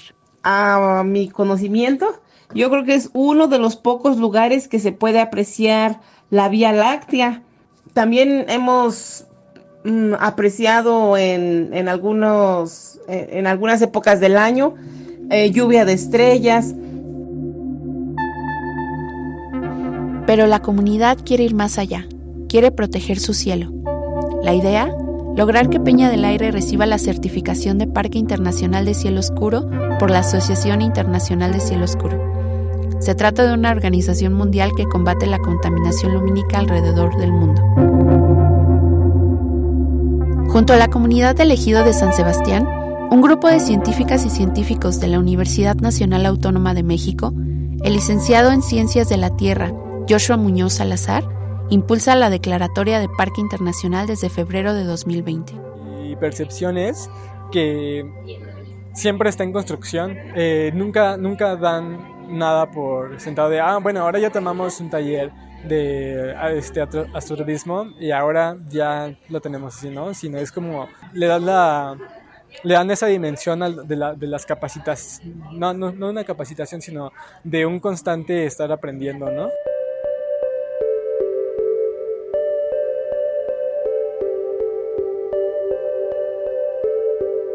Después, el astroturismo se convierte en el centro de atención gracias a Eric Gómez, delegado de la Asociación Internacional de Cielo Oscuro.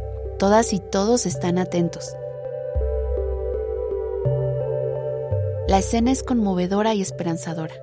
Pequeñas y pequeños de menos de 12 años corren afuera, hacia los telescopios de color azul, para una observación nocturna cuando acabe la última clase. Romina Briceño López tiene 13 años y ha viajado toda la semana desde Mineral del Chico, junto con su familia para asistir a los talleres. Pues sí, es como llenarte de conocimientos que no creías o decías, no, ¿para qué me va a servir eso? Y cuando lo ves al cielo dices, mira, esto es, no sé, la estrella polar o este es Saturno o etcétera, etcétera.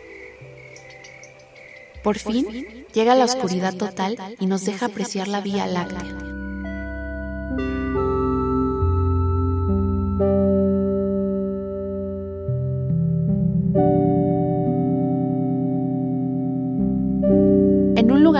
conexión con el universo se manifiesta en las horas más oscuras de la noche, las personas de este sitio ven en ellas tranquilidad y reflexión. El cielo estrellado, libre de contaminación lumínica, nos recuerda que somos un punto más en el universo. Corriente alterna.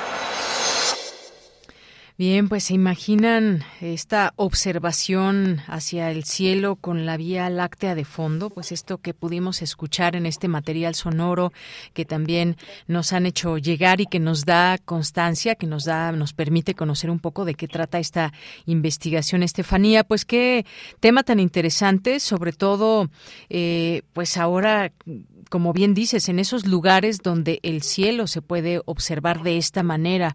En una ciudad tan grande como la de México, pues es casi imposible por toda la contaminación lumínica innecesaria, de pronto también por muchas situaciones en el espacio aéreo y demás. Pero pues cuéntanos qué tan, qué tan difícil es este camino para lograr esta certificación. Ah, no te escuchamos, Estefanía. Ya, Bueno, definitivamente sí tenemos problema con la sintonía. A ver, Estefanía, háblanos Sí, tantito. aquí- aquí a ver, adelante, a ver. Sí, sí, gracias. Eh, pues, pues sí, eh, es un proceso bastante largo. eh, es un proceso de tres años, que de uno a tres años, y pues obviamente las personas pues tienen que aprender diferentes cuestiones y que es lo más bonito de este de este proyecto, ¿no? Que la gente se está acercando también a cuestiones científicas que a lo mejor parecen muy alejadas de de los conocimientos comunes que solemos tener, pero lo bonito es platicar con ellos y saber eh, que tienen esta eh, no solo la conexión con el con el cielo así, sino también con estos conocimientos y los quieren los quieren eh, poner a eh, a trabajar y, y a que esto permita que, que el cielo oscuro en, en una zona como Peña del Aire donde donde te comentaba donde se ve la, la Vía Láctea en todo su esplendor pues pueda ser protegido en, en otra manera más no de por sí eh, Peña del Aire es un lugar eh, que tiene una gran excepción. En, la- en México pues hay diferentes eh, partes de- del país donde se puede admirar también la Vía Láctea, pero pues tienen dif- difícil acceso, no sé, eh, por ejemplo, en el norte, pues eh, es desierto, por ejemplo, ¿no? Y en este caso, pues eh, Peña del Aire está solo a 30 minutos del municipio de Huasca de Ocampo, de, de la cabecera municipal, entonces es, es de fácil acceso y también tiene eh, dos designaciones internacionales, como ya lo escucharon en la en la Mm, en la nota, Ujú. sí, eh, que bueno es- está la la reserva de la biosfera de la barranca de Mestitlán, que ya le da de por sí una, una protección importante al- a la zona de, de manera natural. Y también es parte de eh, el, el Geoparque Mundial UNESCO Comarca de la Minera que también le da eh, otra designación importante a nivel internacional para protegerlo a nivel eh, de patrimonio cultural, de patrimonio eh, eh, pues a nivel de, de, de la comunidad, ¿no? Entonces, eh, gracias a Peña del Aire puede convertirse en este primer parque internacional de cielo oscuro, Ujú. que no solamente eh, pues la gente se puede acercar a él y ver las estrellas y ya, sino también aprender de astronomía y aprender eh, qué cosas se pueden llevar a sus casas para proteger los cielos, eh, incluso en, en ciudades tan grandes como la nuestra. Entonces, eh, pues creo que el, el gran valor del, del proyecto y de lo que quisimos contar en esta historia, pues es precisamente eso, ¿no? Que, que también la intención de protegerlo viene desde las personas que viven en el lugar, que habitan en el lugar y, y que pues aprendamos de ellos también, ¿no? Desde, desde acá.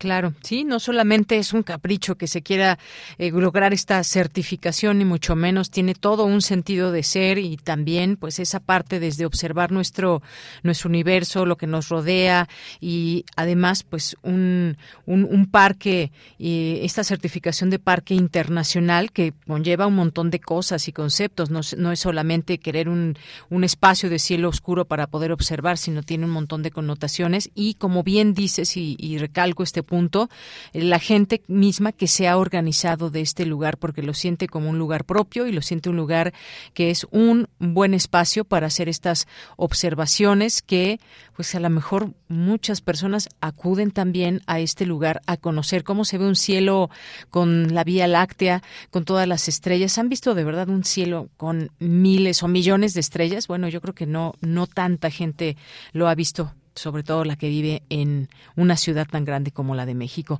Pues Estefanía Cervantes, muchas gracias por este este trabajo y recuerden también leerlo a través de corrientealterna.unam.mx. Gracias Estefanía Cervantes. Hasta luego, continuamos. Queremos escuchar tu voz. Síguenos en nuestras redes sociales. En Facebook como Prisma RU y en Twitter como arroba PrismaRU.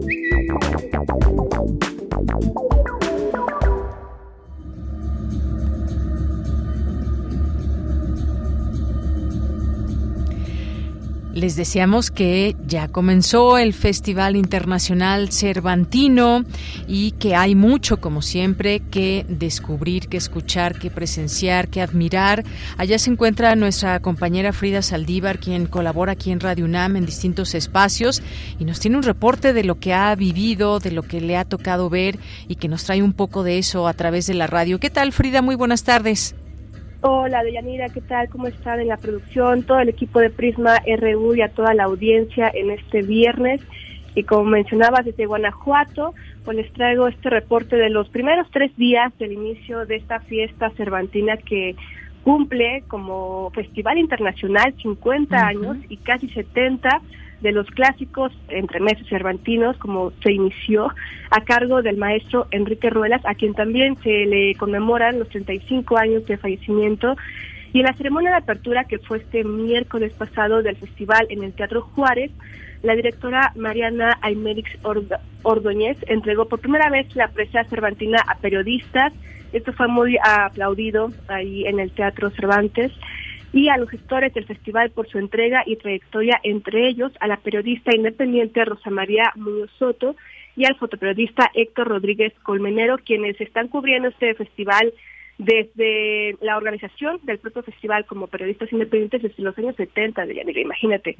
Y también, bueno, a este fotoperiodista se le hace llamar aquí Chaplin y también tuvo muchísimos aplausos y uno de los reconocimientos que se llevó todos los aplausos en el teatro fue al importante gestor ingeniero, quien está siempre tras bambalinas, y es el señor Don Chilo, que se llama Isidro Guerrero, y él es quien ha dedicado toda su vida a este festival y al Teatro Juárez, quienes también en las transmisiones en vivo que tuvimos hace unos años, pues nos estuvo apoyando desde las 5 de la mañana ahí para abrir el Teatro Juárez, entonces también todo el teatro, todo el festival estaba muy feliz de que se le pudiera dar este reconocimiento, este premio a Don Chilo.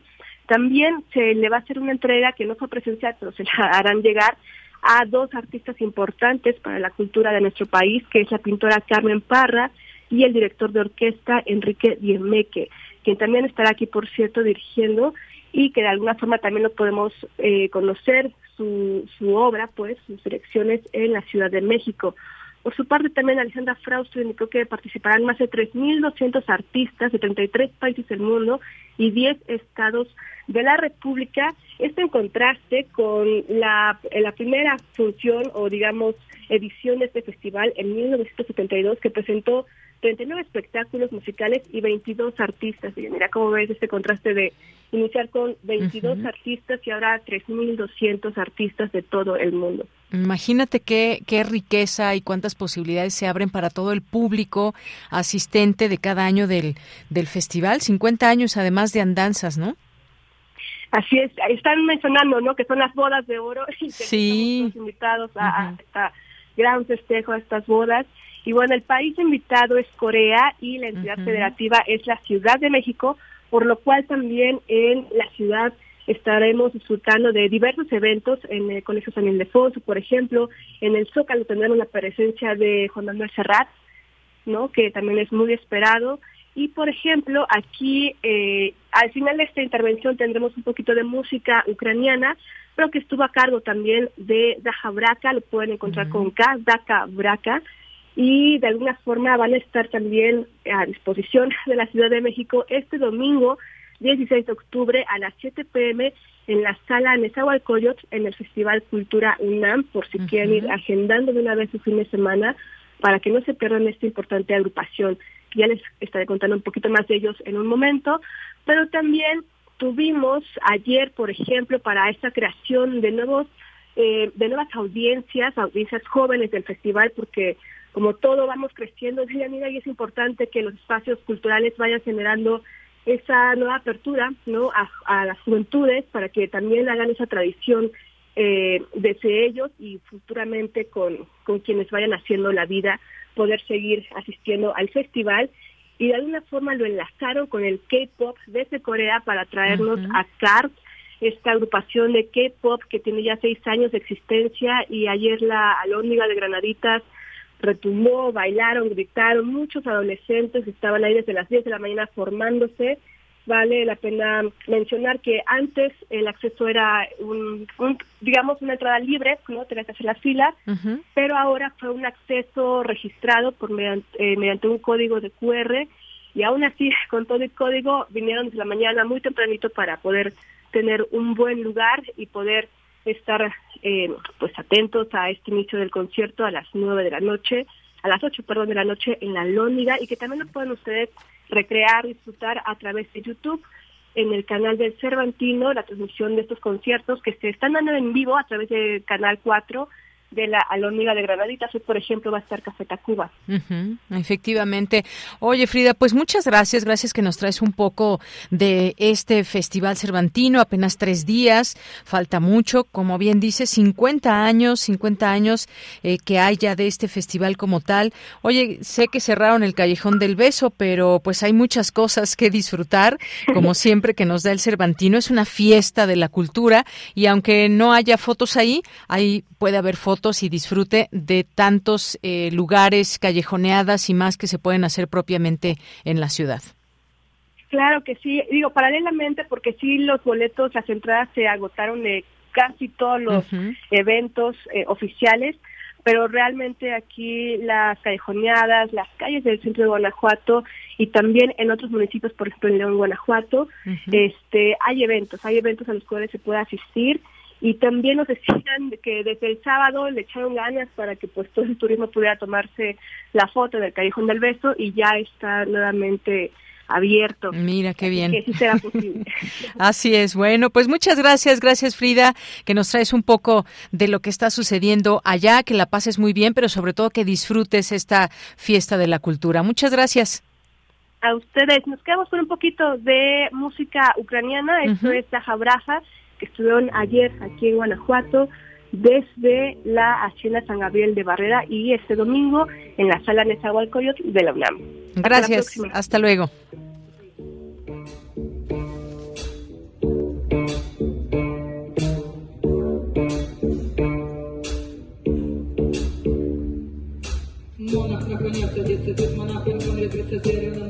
не знайшов, тобто визнайшов. Цілував, милував, ратушею називав, закричав ура, закричав ура. Ой, ура, ура, ура, сочинилася біда, де не мала я, де не мала я.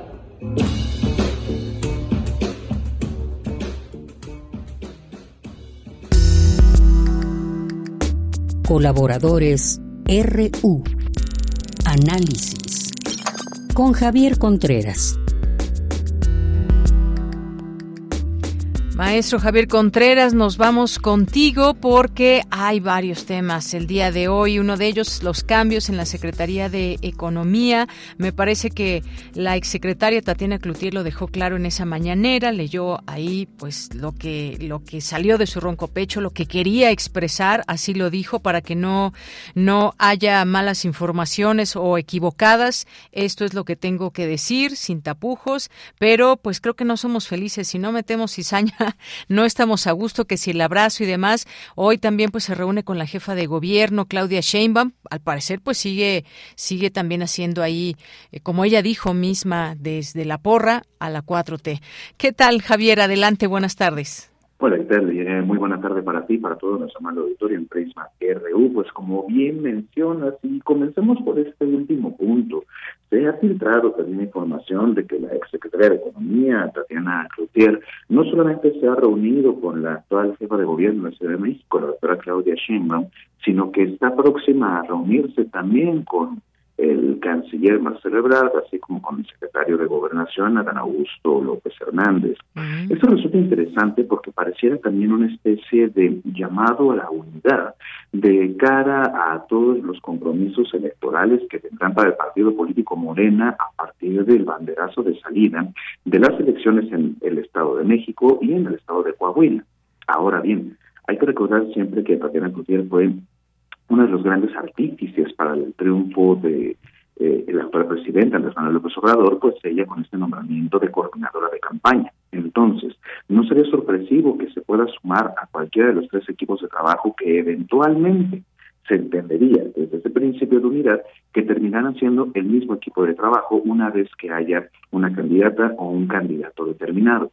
Veremos qué es lo que hace el exsecretario de respecto de su manejo político, que sin duda es uno muy hábil.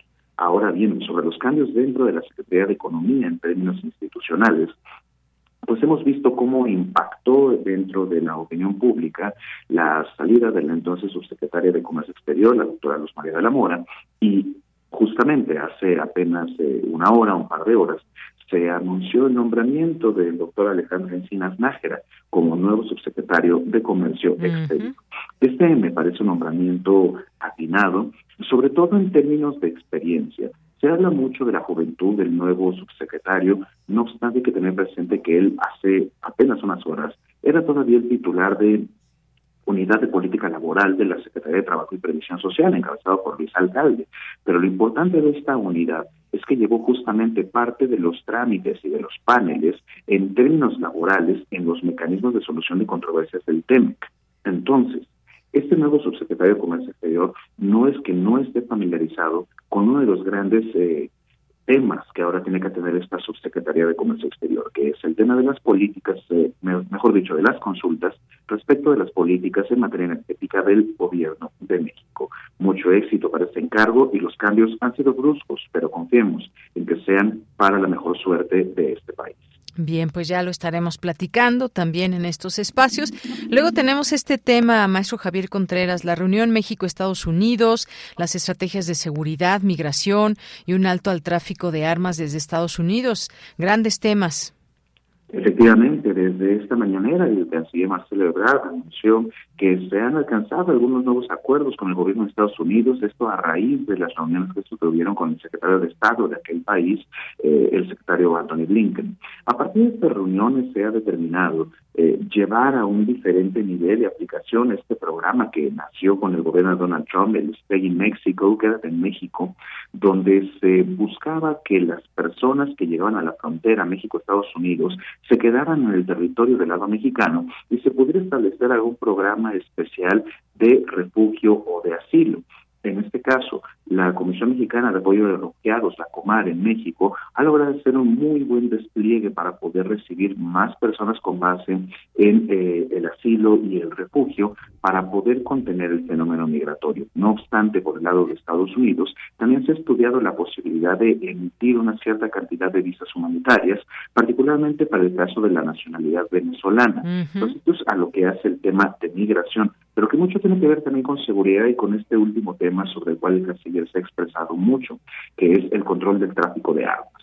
Si bien se ha mencionado esta demanda frente a las grandes industrias de producción de armas en Estados Unidos, pues no basta con hacer estos procedimientos jurisdiccionales, sino que también se trata de una negociación de carácter político, en este caso, entre los dos gobiernos, el de México y Estados Unidos. Y pareciera que se está alcanzando un entendimiento, al menos en el supuesto donde se ha anunciado desde Estados Unidos, que se va a hacer una gran campaña de difusión para hablar acerca de los problemas que genera el tráfico de armas, y dicho sea de paso, que la postura del gobierno demócrata de Joe Biden, así como de sus bancadas, en el Senado y en la Cámara de Representantes de aquel país están buscando justamente, si bien no suprimir o limitar en demasía eh, la producción de armas, sí combatir directamente el tráfico ilegal de las muy bien, pues sí, esto que dice es muy importante de la migración y luego, pues esta deportación de Estados Unidos de migrantes venezolanos a México que dice Marcelo Ebrard no se negoció, pero aclaró que la respaldan dado que se busca privilegiar las vías regulares de migración y que se ofrecerán hasta 24 permisos humanitarios, explicando que hay 155.132 venezolanos en territorio nacional actualmente. Y nos vamos con este último tema, Javier, pues, eh, ¿qué está pasando? Pasando en la oposición o quienes se reagrupan en esta organización Unidos con Claudio X González y anexas es una alternativa competitiva a Morena. ¿Qué te parece? Permítanme expresarlo de esta manera, mi amable auditorio, sobre todo puede que en este momento tengamos diferentes de carácter político, pero me parece francamente ridículo. Esta organización opositora no es ridícula por ser opositora, eso es perfectamente normal y sano en una democracia. Lo que me parece ridículo es que son exactamente los mismos agentes, únicamente cambiándose el nombre cada año y medio. Hemos visto ya este esfuerzo que primero estuvo el Sí por México, luego el Va por México y ahora Unidos. Solamente le faltó el Unidos por México para mantener el sello de la casa. Entonces, lo que nosotros vemos ahora es al mismo empresario financiando diferentes esfuerzos que siguen ocupando a los mismos recursos humanos, no, perdón, no sé, nuestros empleados, eh, a sus mismos aliados. Pues aquí tenemos una problemática bastante inquietante porque no hay un proyecto de oposición, no hay una agenda política diversa a la que ofrece Morena. Estamos estudiando, estamos viendo, revisamos que son las mismas personas con los mismos proyectos y peor aún, vemos cómo se suman los peores cuadros de la oposición en tanto sus expresiones nefastas, racistas, clasistas, a estos proyectos supuestamente de alternativa democrática al gobierno de Morena o a los gobiernos de Morena. Entonces, si desde la oposición se puede tener una reflexión más crítica que involucre también una agenda diferente, una oferta político-electoral para el electorado, para la ciudadanía mexicana, posiblemente tengan un poco más de simpatía, que no solamente les mueva el odio y el rencor. Ellos se llenan la boca diciendo que solamente los rencorosos fueron quienes votaron por Morena, pero parece que en las arcas del dinero no cabe otro espacio más que la desidia este rencor y esta manera también de no poder avanzar o no poder evolucionar. Si la agenda únicamente es combatir a Morena, entonces no hay agenda, porque no hay proyecto de país.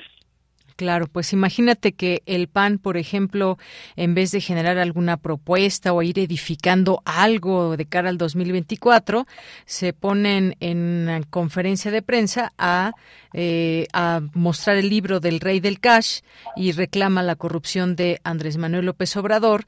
Y bueno, pues parece ser que están como expectantes y esperando a tener algunas armas ajenas para utilizarlas políticamente en vez de construir. Esto, esto pasa también entre algunos de la oposición, como en este caso del PAN. Muchas gracias, muchas gracias Javier, como siempre es un gusto escucharte y nos sintonizamos la siguiente semana. Muchísimas gracias, Deyanira, y para todo nuestro mal auditorio. Cuídense mucho, que tengan un estupendo fin de semana. Igualmente para ti. Bien, pues nos vamos ahora con Dulce Wet. Melomanía RU con Dulce Wet.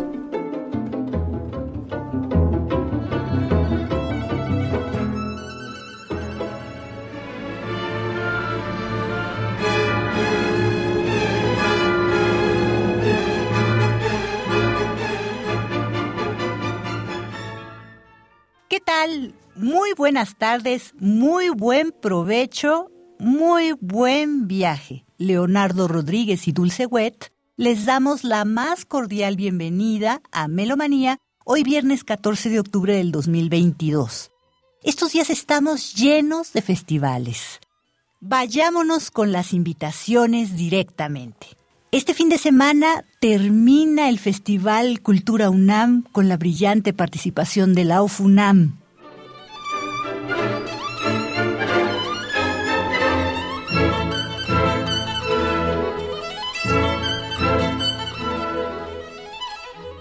Mi nombre es Manuel Ramos Reynoso, soy concertino de la Orquesta Filarmónica de la Universidad y esta semana tengo el gusto de estar participando como solista con la orquesta.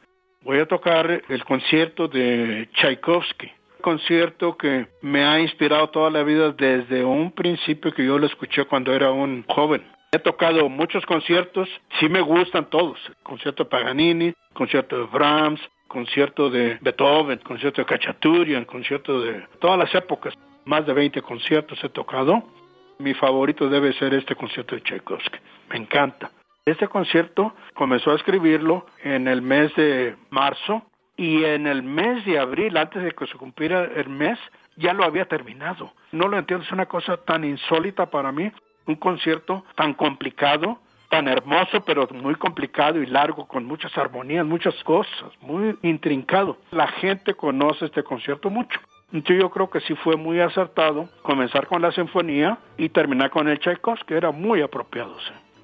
Deben de poder venir a disfrutar de este concierto. Les va a hacer el día se van a ir con la impresión de que algo fabuloso acaba de pasar, porque es un concierto extraordinario.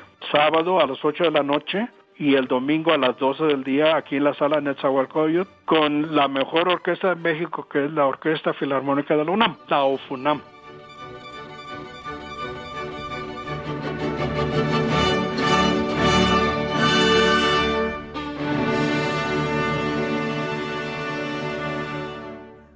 Hoy mismo comienza el Foro de Música Nueva Manuel Enríquez.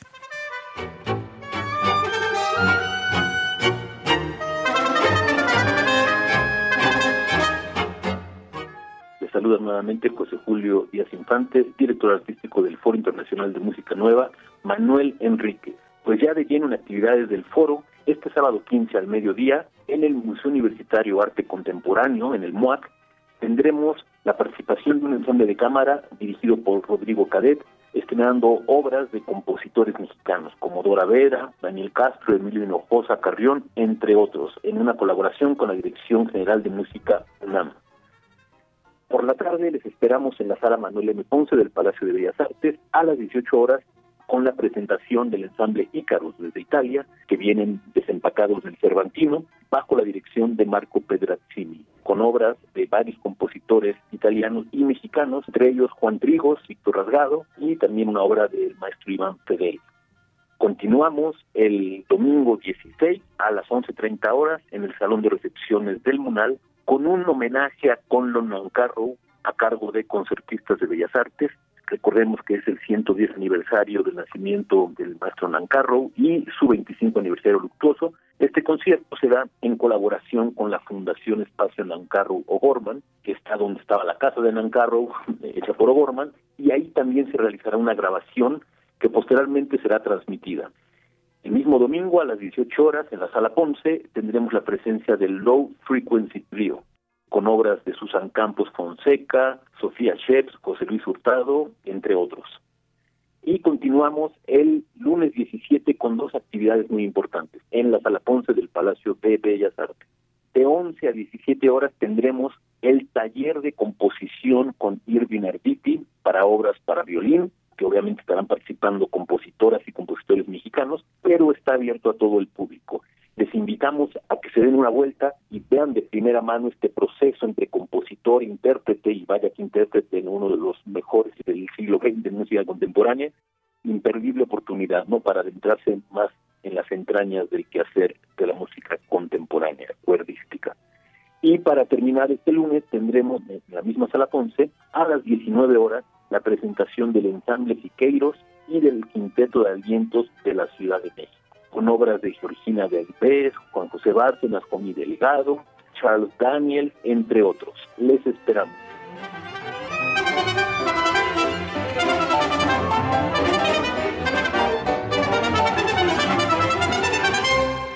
Tenemos también el Festival Divertimento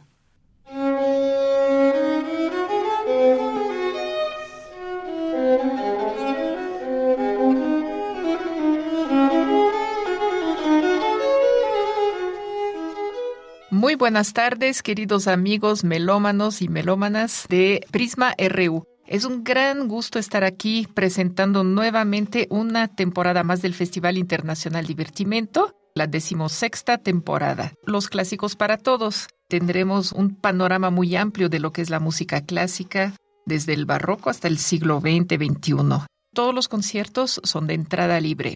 Váyanse apuntando, les voy a dejar un número de celular 55 44 72 31 15, 55 44 72 31 15. Pueden mandar un recadito, es un WhatsApp, y dejarnos los nombres de los que quieren asistir y con gusto vamos apartando lugares, váyanse apuntando. Todos los conciertos, que son seis de esta temporada, tendrán lugar en el Instituto Italiano de Cultura, Francisco Sosa, número 77, muy cerca del centro de Coyoacán. Es un lugar maravilloso, tiene buena acústica, en un rumbo increíble de la ciudad.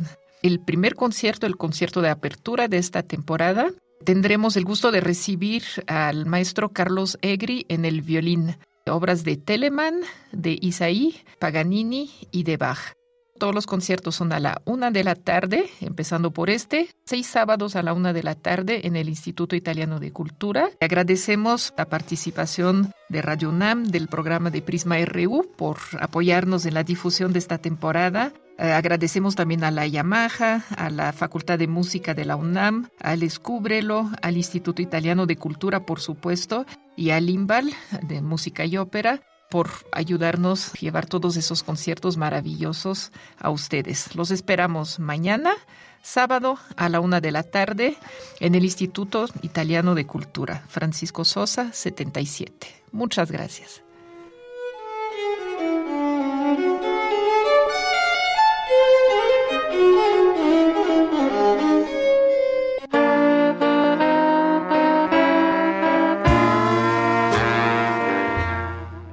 Por último, contra viento y marea, el jazz y la poesía se vuelven a unir y la Sociedad Acústica de Capital Variable, liderado por Marcos Miranda, y Matois, grupo de Matías Carvajal, con rock progresivo, pop, jazz y música académica, presentan al doctor Genaro González Licea, quien leerá un poema de largo aliento, Tumbas en el Olvido la cita es este sábado 15 de octubre a las 7 de la noche en la Fundación Sebastián, Avenida Patriotismo 304, San Pedro de los Pinos, Ciudad de México. En la preventa están en 130 los boletos y el día del evento 160. El cupo es limitado, va a haber vino tinto y tequila reposado como un cóctel después del concierto. No se pierdan este concierto Poesía y Jazz con la Sociedad Acústica de Capital Variable, Matois y Genaro González Licea, ahí en la Fundación Sebastián.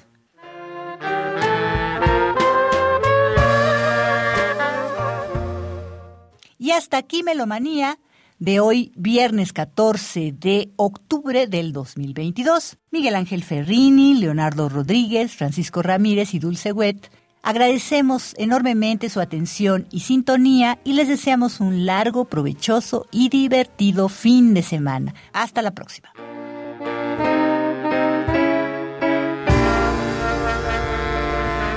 Sobre todo divertido. Muchas gracias, Dulce Wet. Y nos vamos, nos vamos a ir. ¿Quién, ¿Quién pidió esta canción? Ahorita me comentan quién Radio Escucha pidió la canción de Heroes de David Bowie, que por cierto aprovecho rápidamente antes de, decir, es para todo el público, pero quién no las pidió, ahorita les decimos. Moonish Daydream es esta, este documental que salió apenas hace un mes, aquí se estrenó en México, 2022. Eh, si pueden verlo, estaba en la Cineteca o sigue en la Cineteca, en las salas de las más grandes, no me acuerdo si estaba en la 1 o la 2, que son 1, 2, 3 y 4 de las más grandes. Moonish Daydream, así se llama, y es un documental si les gusta mucho David Bowie. Y con esto nos vamos a despedir, que es una petición de uno de nuestros radioescuchas que se llama a través de Twitter Leyenda Pop. Muchas gracias, buenas tardes, buen fin de semana, buen provecho, hasta el lunes.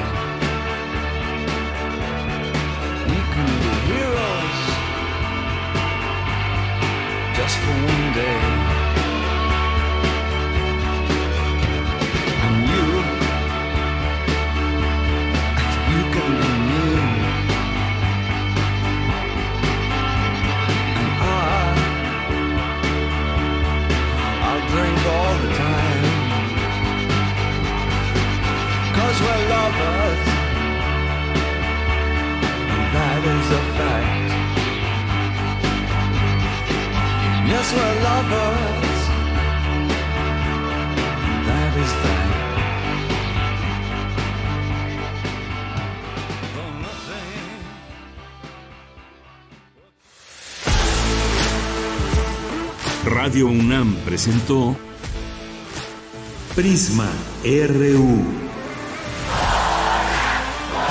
Una mirada universitaria sobre los acontecimientos actuales. Prisma RU. Relatamos al mundo.